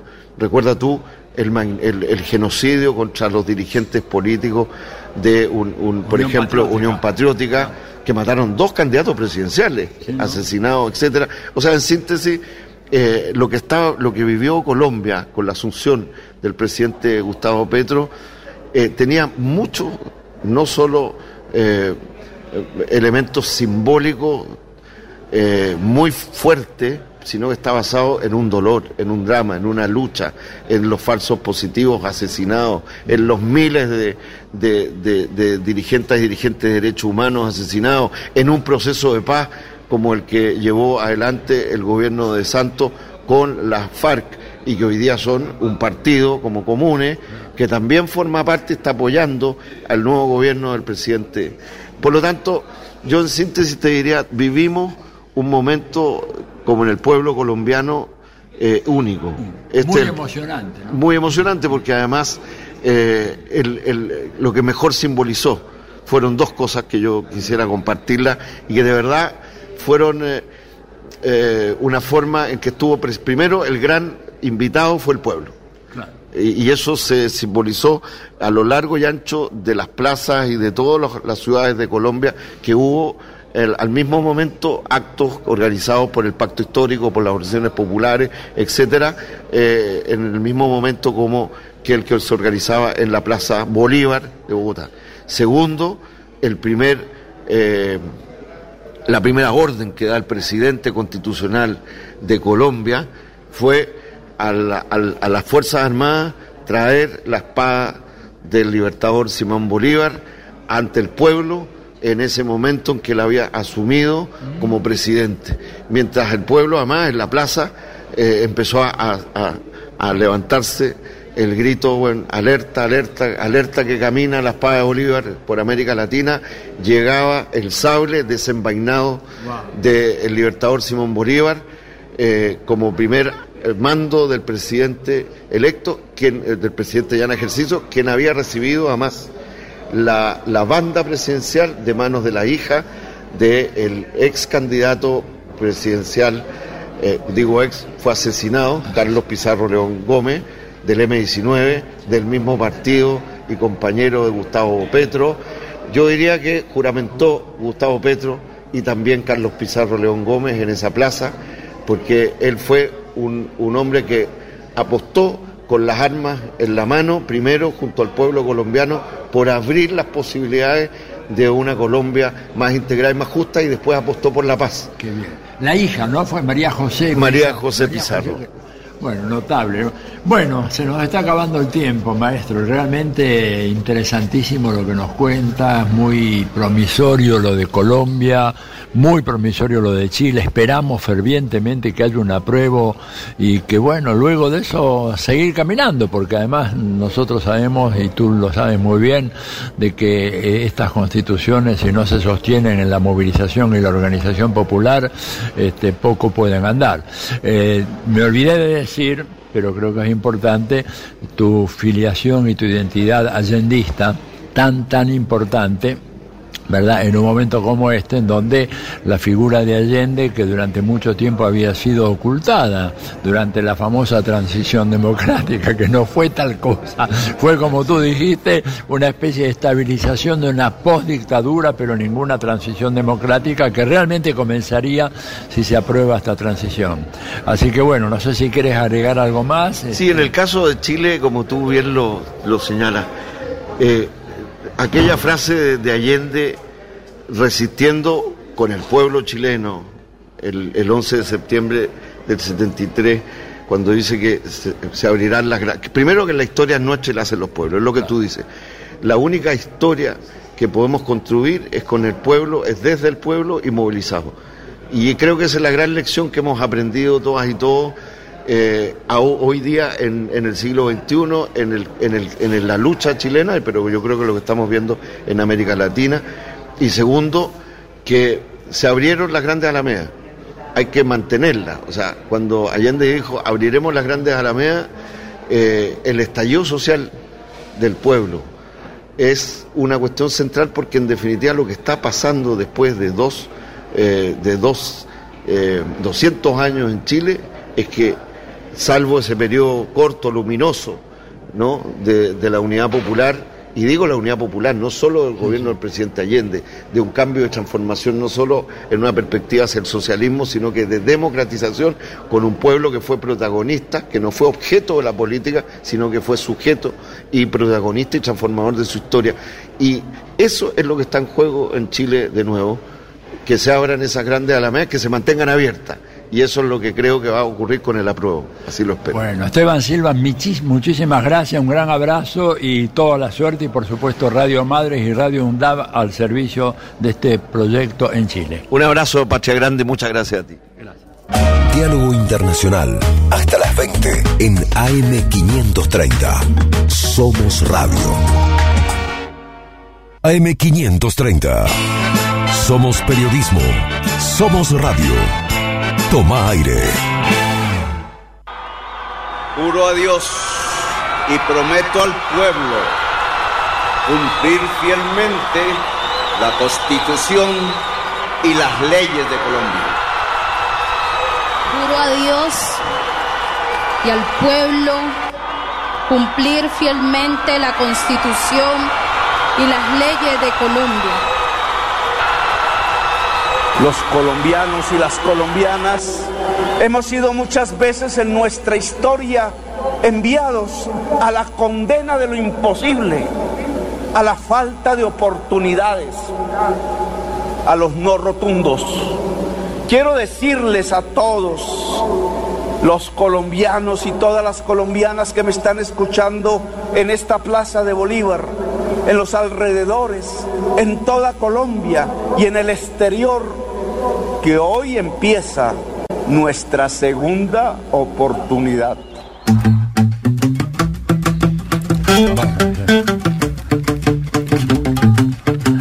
Hola, hola, hola. Bueno, Colombia, Colombia, la gran esperanza de América Latina y tenemos el inmenso honor de tener con nosotros en esta entrevista a Gloria Inés Ramírez, ministra de Trabajo, persona de una larga militancia en el Partido Comunista y que ahora va a enfrentar una tarea extraordinaria en este nuevo periodo que se abre en la historia colombiana. Eh, Gloria Inés, un abrazo de parte de Paula Clasco y, y mío, Atilio Borón, acá de Radio Madres y Radio Universidad Nacional de Avellaneda. ¿Cómo estás? Hola, buenas tardes. Qué alegría tan grande reencontrarnos, así sea por estos medios, avanzando la tecnología. Atilio, para ti un abrazo especial y para nuestra compañera Paula. Felices, ustedes saben, en medio de un gran entusiasmo por la victoria que hemos tenido, pero también ante los desafíos y los retos, grandes preocupaciones. Grandes preocupaciones, pero tú en tu cartera, ¿qué es lo que piensas hacer que provoca tan serias preocupaciones, me imagino, en el empresariado colombiano? ¿Estarás haciendo alguna de las Eh, tuyas? Pues ustedes ya saben que aquí Colombia tiene un alto nivel de desigualdad, está de los países más desiguales del planeta y de América. Sí. Pero además tenemos una- un, un gran crecimiento de la pobreza, una inequidad social eh, grande que lo demostró el gran estallido social que hay, eh, que se dio en estos últimos tres años. Pero sí, tenemos grandes retos. El primero, para el cambio que ha planteado el presidente eh, Petro para que Colombia se haga potencia mundial de la eh, potencia mundial de la vida. En, en esta cartera se ocupará de todo lo que tiene que ver con la reparación colectiva frente al exterminio de los sindicalistas en este país. Claro. Lo segundo que pensamos que es necesario es para avanzar en el proceso de productividad, haremos empresas sostenibles, trabajaremos hacia esas empresas sostenibles, eh, eh, consolidadas, pero también que haya plenas garantías y derechos para los trabajadores y trabajadoras. Conocemos en América porque hemos hecho grandes denuncias de cómo en Colombia también es, el- creo que es único en el mundo, donde eh, el día empieza a las 6 de la mañana y termina a las 10 de la noche. ¿Cómo es Y- eso? ¿Cómo es eso? Explícanos. Sí, a ver, aquí se hizo una ley, la ley 789, que la hizo, eh, se hizo en el año 2002. Esta ley eh, cambió la jornada diurna y la jornada nocturna. Entonces nos dijo que la jornada diurna era de las 6 de la mañana a las 10 de la noche y la jornada nocturna empezaba de las 10 de la noche a las 6 de la mañana. ¿Qué implicaciones tiene esta decisión? Primero, que quita todo lo que significan las horas extras y el recargo nocturno de los trabajadores por el trabajo que hacen. Lo segundo que hizo esa ley fue abaratar los costos de despido del trabajo sin justa causa, lo que ha generado un estímulo grande.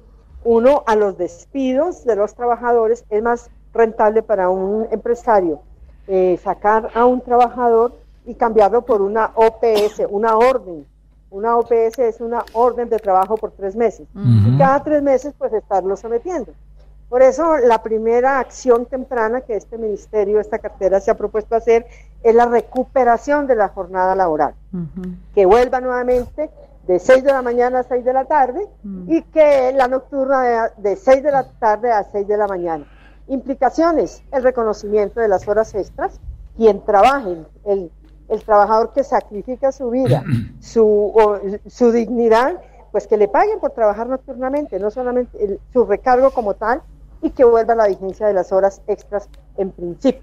Dime. Esto pues ha generado un gran revuelo. Ah, sí. Cuéntanos un poco. ¿qué, qué- las cámaras empresariales cómo han reaccionado? Me imagino, pero a ver, no lo claro, cuentas. han generado un gran revuelo, han planteado pues que el país se va a quebrar por eso, eh, se va a quebrar, pero bueno, te cuento que es que en Colombia una hora, de acuerdo al salario mínimo, vale 4.166 pesos, es decir, menos de un dólar.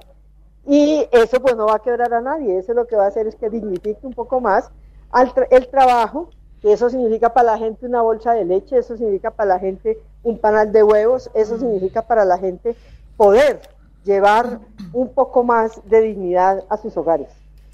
Gloria, primero, bueno, un gusto enorme contactarnos con vos y muchas felicitaciones por tu flamante cargo y el flamante gobierno y bueno, estamos todos y todas muy contentas en América Latina. Y justamente en, la ceremonia de, de Asunción de, de Gustavo Petro y de Francia Márquez, hubo una parte entre otras, que ya estuvimos evocando hoy a lo largo del programa, muy hermosa cuando el presidente, después de nombrar a con nombre y apellido a toda la alta plana de, pod- de poderes del mundo, de los gobiernos, de los reyes que estaban presentes, de los presidentes, también nombró de manera muy hermosa, eh, con nombre y apellido, a trabajadoras y trabajadores precarizadas que estaban presentes en, el VIP, ¿no? Como invitados y invitadas especialísimas del nuevo gobierno, a campesinos, campesinas, barrenderas, silleteros, eh, vendedoras ambulantes, bueno, con su nombre, con su apellido. Fue un momento muy hermoso que ya da la pauta de la importancia que va a tener la reivindicación de la clase trabajadora eh, eh, en el nuevo gobierno. Al, al respecto también se anunció eh, una reforma laboral. Eh, En nuestro país, decir reforma laboral en general nos, nos, nos habla de una contrarreforma laboral neoliberal que es la flexibil es eh, legalizar la flexibilización, la precarización. Por supuesto que en el caso del proyecto de ustedes eh, es todo lo contrario, por lo que estás mencionando ahora, se necesita una reforma laboral justamente a favor de los trabajadores y trabajadoras y para, y para reactivar el mercado interno. Contanos un poco entonces de qué va esta reforma laboral que se plantean. Bueno, la reforma laboral que nosotros estamos planteando tiene como tres, eh, tres bases. Una primera es que la Constitución de 1991, después de que se hizo el proceso de paz con el M19, se arma esta nueva Constitución y allí para los trabajadores se colocaron, se colocó un artículo que es el artículo 53. Este artículo 53 mandata que se debe hacer un estatuto laboral con unos criterios y unos principios. El principio de salario móvil eh, y, digno, el principio de la estabilidad laboral, el principio de la formación profesional, es decir, eh, los principios universales del trabajo. Lo triste es que en 32 años de desarrollo de esta constitución, Mm. este artículo eh, 53 no se ha hecho una realidad. Por el Mm. contrario, hoy lo que está rigiendo a Colombia es el Código Sustantivo del Trabajo del año 1951. Es decir, que ha tenido muchas reformas, pero hoy es obsoleta. Hoy tenemos pues, sentencias de la Corte en favor de los trabajadores, tenemos sentencias también de la Corte Suprema de Justicia de su sala laboral, del Consejo de Estado, pero además también hay nuevos convenios de la OIT, que es, esto es entonces en principio lo que nos proponemos, que este, este artículo se desarrolle eh, a plenitud y para ello estamos proponiendo, uno, una ley estatutaria. Aquí se desarrollan los derechos fundamentales a través de una ley estatutaria, que es la que pone los principios fundamentales con los cuales se rige el mundo laboral. Esto yo pienso que sería una garantía jurídica para que los trabajadores y trabajadoras, todo aquel que quiera hacer una reforma, se ciña a estos principios y a estos criterios constitucionales que daríamos explícitamente. Una vez hecha esta ley, pasamos al segundo elemento que es actualizar ese código sustantivo para que refleje los principios filosóficos de la ley. Y ya después vendrían los procedimientos, eh, los, los, mm, los procedimientos laborales, que son muy importantes para que todos tengamos unas reglas de juego claro y de esta manera no tengamos que hacer leyes que en tres meses son cambiadas o en un año son cambiadas y siempre como la reforma que les estoy contando, la 789, Mm. y así el estatuto, eh, la constitución mandata que sean respetados, hoy esa ley 789 le quitó a los trabajadores su jornada no respetó los principios de estabilidad, pero además abarató la costa, eh, abarató el costo de la mano de obra. Y esto pues es, eh, desde mi punto de vista, es eh, justicia social lo que vamos a hacer, justicia laboral y justicia social. Sin duda, la verdad que tienen que empezar muy desde abajo, Gloria, por todo el panorama que estás contando, es impresionante, pero bueno, eh, sin la duda... salarial, de género, esos claro. son elementos grandes en este país.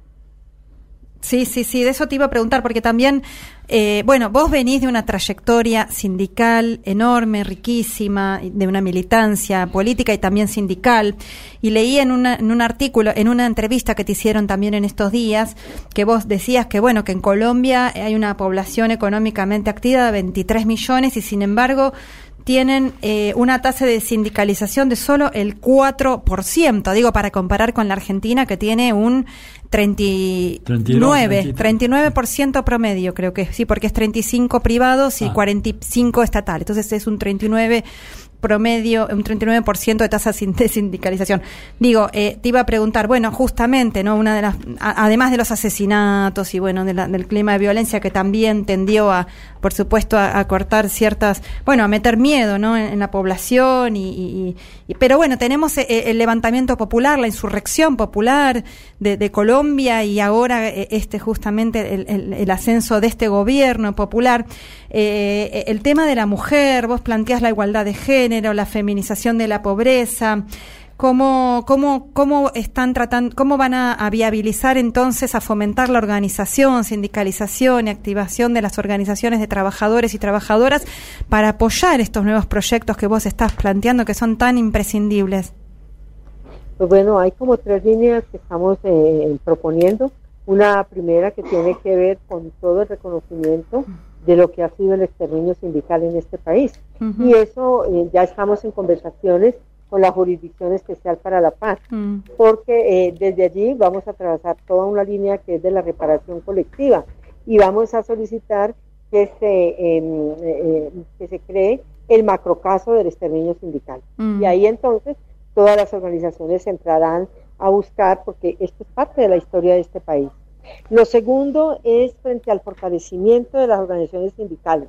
Tenemos una fragmentación ahí, de verdad, entonces vamos a trabajar con las organizaciones sindicales con quien ya nos reunimos para ver cómo hacemos un fortalecimiento que permita que haya más fuerza de negociación, que haya más eh, una fuerza que les permita de verdad ser fuertes en los procesos que hay hoy en las empresas.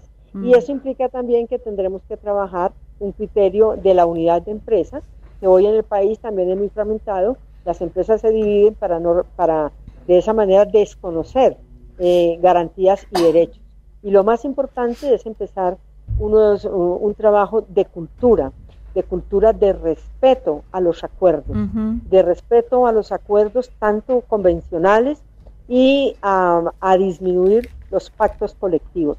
Nos toca hacer un proceso de concientización o por lo menos de sensibilización a las empresas, a los empresarios, a los empleadores, para que dentro de los rasgos de productividad y de sostenibilidad de las empresas no satanicen ni estigmaticen a las organizaciones sindicales. Por el contrario, entre, eh, entre cada empresa tenga una organización sindical, vamos a avanzar para lograr los acuerdos de bienestar que permitan que haya mayor productividad. Dime, eh, em, ¿y para eso necesitarán aprobar una legislación especial o, tienen facultades desde el Ejecutivo para avanzar en este programa? Bueno, aquí eh, primero el desarrollo del, del, artículo 53 de la Constitución pasa por el Congreso de la República. Yo lo que aspiro es a través del instrumento de diálogo social, eh, armar unas mesas técnicas también y de debate donde discutamos los conceptos. Porque mira, en la Constitución se dice que cuando hay dos leyes para aplicarle a un trabajador se debe aplicarla de mayor favorabilidad. Pero ¿qué significa la favorabilidad? Tiene doble interpretación, una por el empresario y otra por el trabajador. Entonces yo pienso que tenemos que llegar a un acuerdo conceptual para que desde allí lo que se apruebe de verdad se pueda cumplir. Eh, y allí tendremos que hacer un trabajo grande, un debate nacional, donde todos logremos que esta ley sea aprobada por el Congreso de la República, donde afortunadamente pues hoy el pacto histórico, el Frente Amplio y todo este proceso de transformación que está liderando el, el, presidente Petro y la vicepresidenta Francia, logremos dignificar, como lo hemos dicho, la vida de los trabajadores y eso es mm. esencial, ese marco jurídico. El otro elemento es la ley 789. Ah, ustedes saben que una ley solamente se anula con otra ley. Nos toca tramitar también una ley que recupere estos derechos.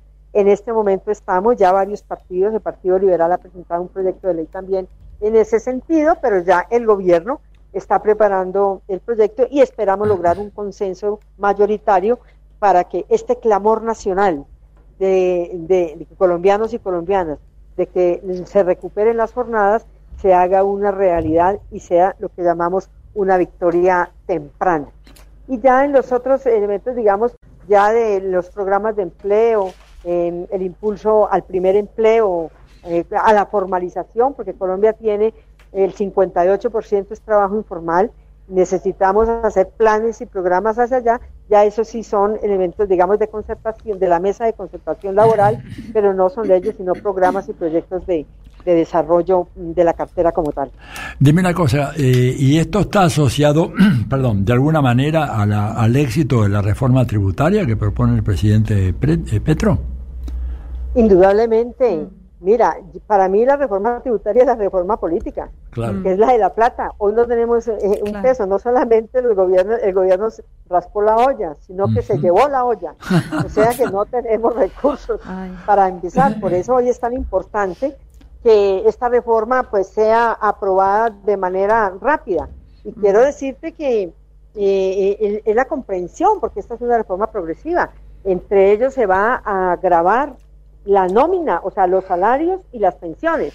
Pero estamos así planteando, ¿qué salarios? No todos. Los salarios de 10 millones de pesos para arriba. Mi pregunta es, ¿a cuántos trabajadores impacta? Pues en Colombia puedo decir que el 95% casi mm, mm, de trabajadores están muy por debajo de esta cifra. Y lo mismo en las pensiones.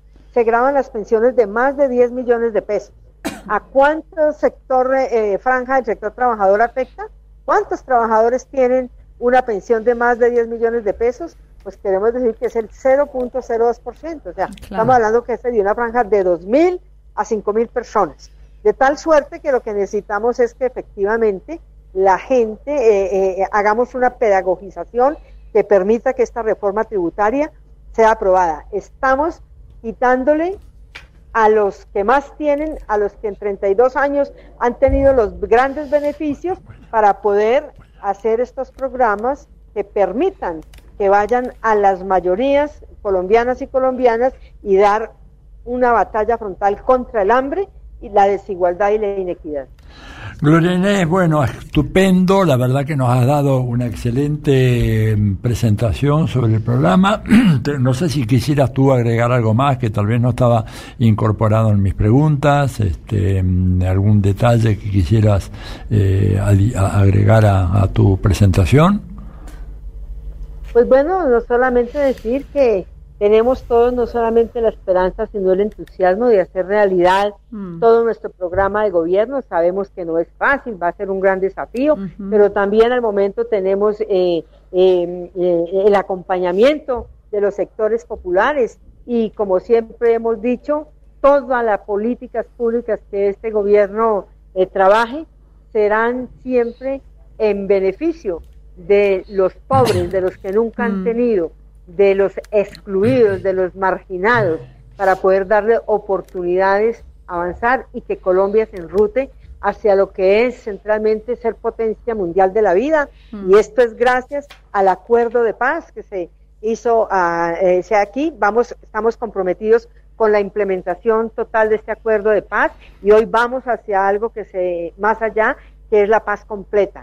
Eso significa que los acuerdos parciales ya no son efectivos en este país y trabajamos entonces en esta dinámica de lograr la paz completa y la paz de Colombia será la paz de la región. Y con esto ustedes han escuchado que ya hemos dado unos pasos muy importantes como es el restablecimiento de relaciones con Venezuela. Claro. en este camino y también la mesa de negociación con el Ejército de Liberación Nacional. Y estamos avanzando en los procesos de sometimiento de los grupos eh, multicriminales que hay, digamos, en el país y em, eh, eh, con ellos vamos avanzando y esperamos que toda la región nos apoye porque sabemos que no es fácil la tarea, pero vamos para adelante. Muy bien. Perfecto, Gloria Inés, estaremos en contacto dando seguimiento al caso de Colombia, te molestaremos más de una vez para que nos des cuenta de los avances o los problemas, las dificultades con que enfrentan en, en tan noble proyecto. Te mandamos un enorme abrazo, Paula Clarco y yo y en general quienes integramos este programa Diálogo Internacional. Hasta muy pronto. Abrazo, Gloria. Hasta muy pronto. Gracias. A ustedes también un gran abrazo.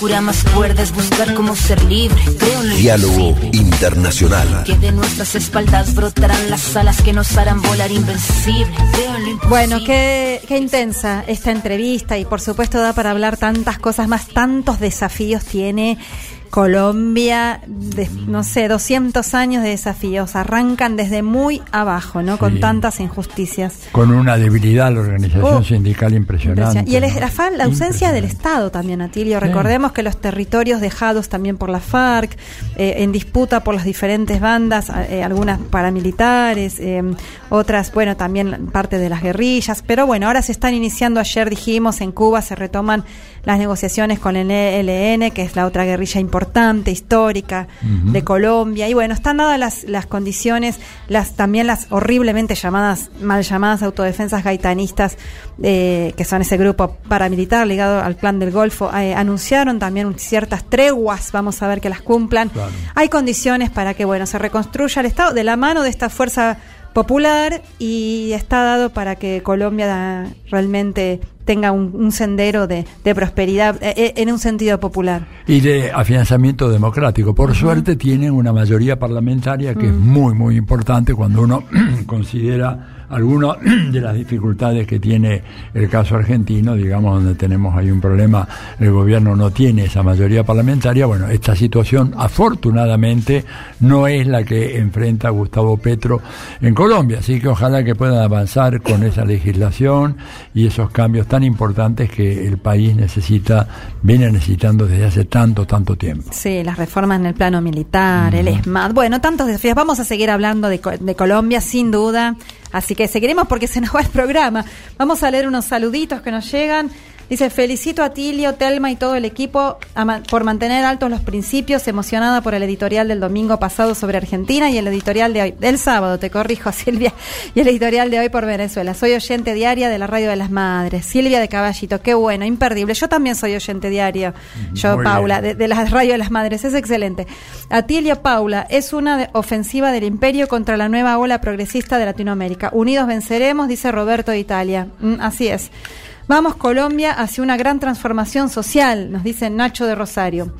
Se olvidaron de mencionar que Argentina sufre un bloqueo atroz y de entrega de la soberanía con la deuda externa y la privada. Luis de Catamarca. Y sí, la deuda externa al FMI también es un. Intentan que sea, ¿no? Un condicionamiento a nuestras políticas y nuestra soberanía. Hola, Diálogo Internacional. El martes voy a ir a escuchar a Cecilia Toda al CCC, al Centro Cultural de la Cooperación, con un gran cartel que diga Argentina devolvé el avión a Venezuela, secuestrado ilegítimamente. ¿Les parece? Excelente programa, como siempre, abrazo, Silvia Luján. Sí, aclaro, pero que hay que conseguir entradas primero, porque es un, Sí. un auditorio que no es muy, muy grande y hay mucha gente que tiene interés, pero bueno, ojalá que pueda Sí. estar ahí con ese cartel. Lo importante es que está la Cecilia Todd, que es la gran cantante de nuestra América, que es una belleza de voz, de persona, lo que simboliza su canto, su cultura. Y bueno, estuvo en CCK, ahora va a estar en CCC, veremos si sigue estando, también nos, nos- nos comparte parte de su arte, la queremos mucho a Cecilia, te mandamos un abrazo enorme acá y bueno, la vamos a estar escuchando. Atilio Paula, qué programonas en cada sábado, maravilloso, tengan un excelente fin de semana, Sergio de las Heras, de Buenos Aires. Bueno, ya se nos va el, tiempo. Queremos eh, anunciar que ahora, cuando termina Diálogo Internacional, comienza un nuevo programa, así que le damos la súper bienvenida. El tango será popular, con Cucusa Castielo y gran equipo, ni más ni menos, espectacular.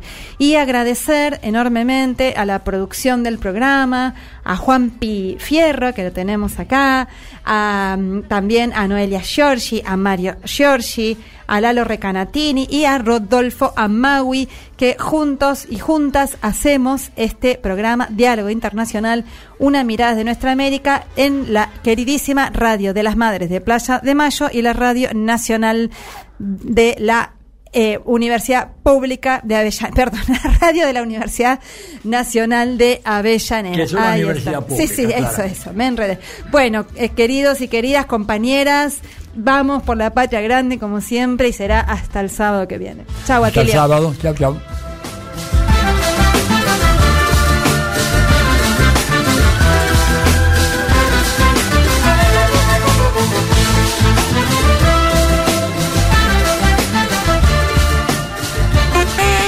AM530. Somos Radio.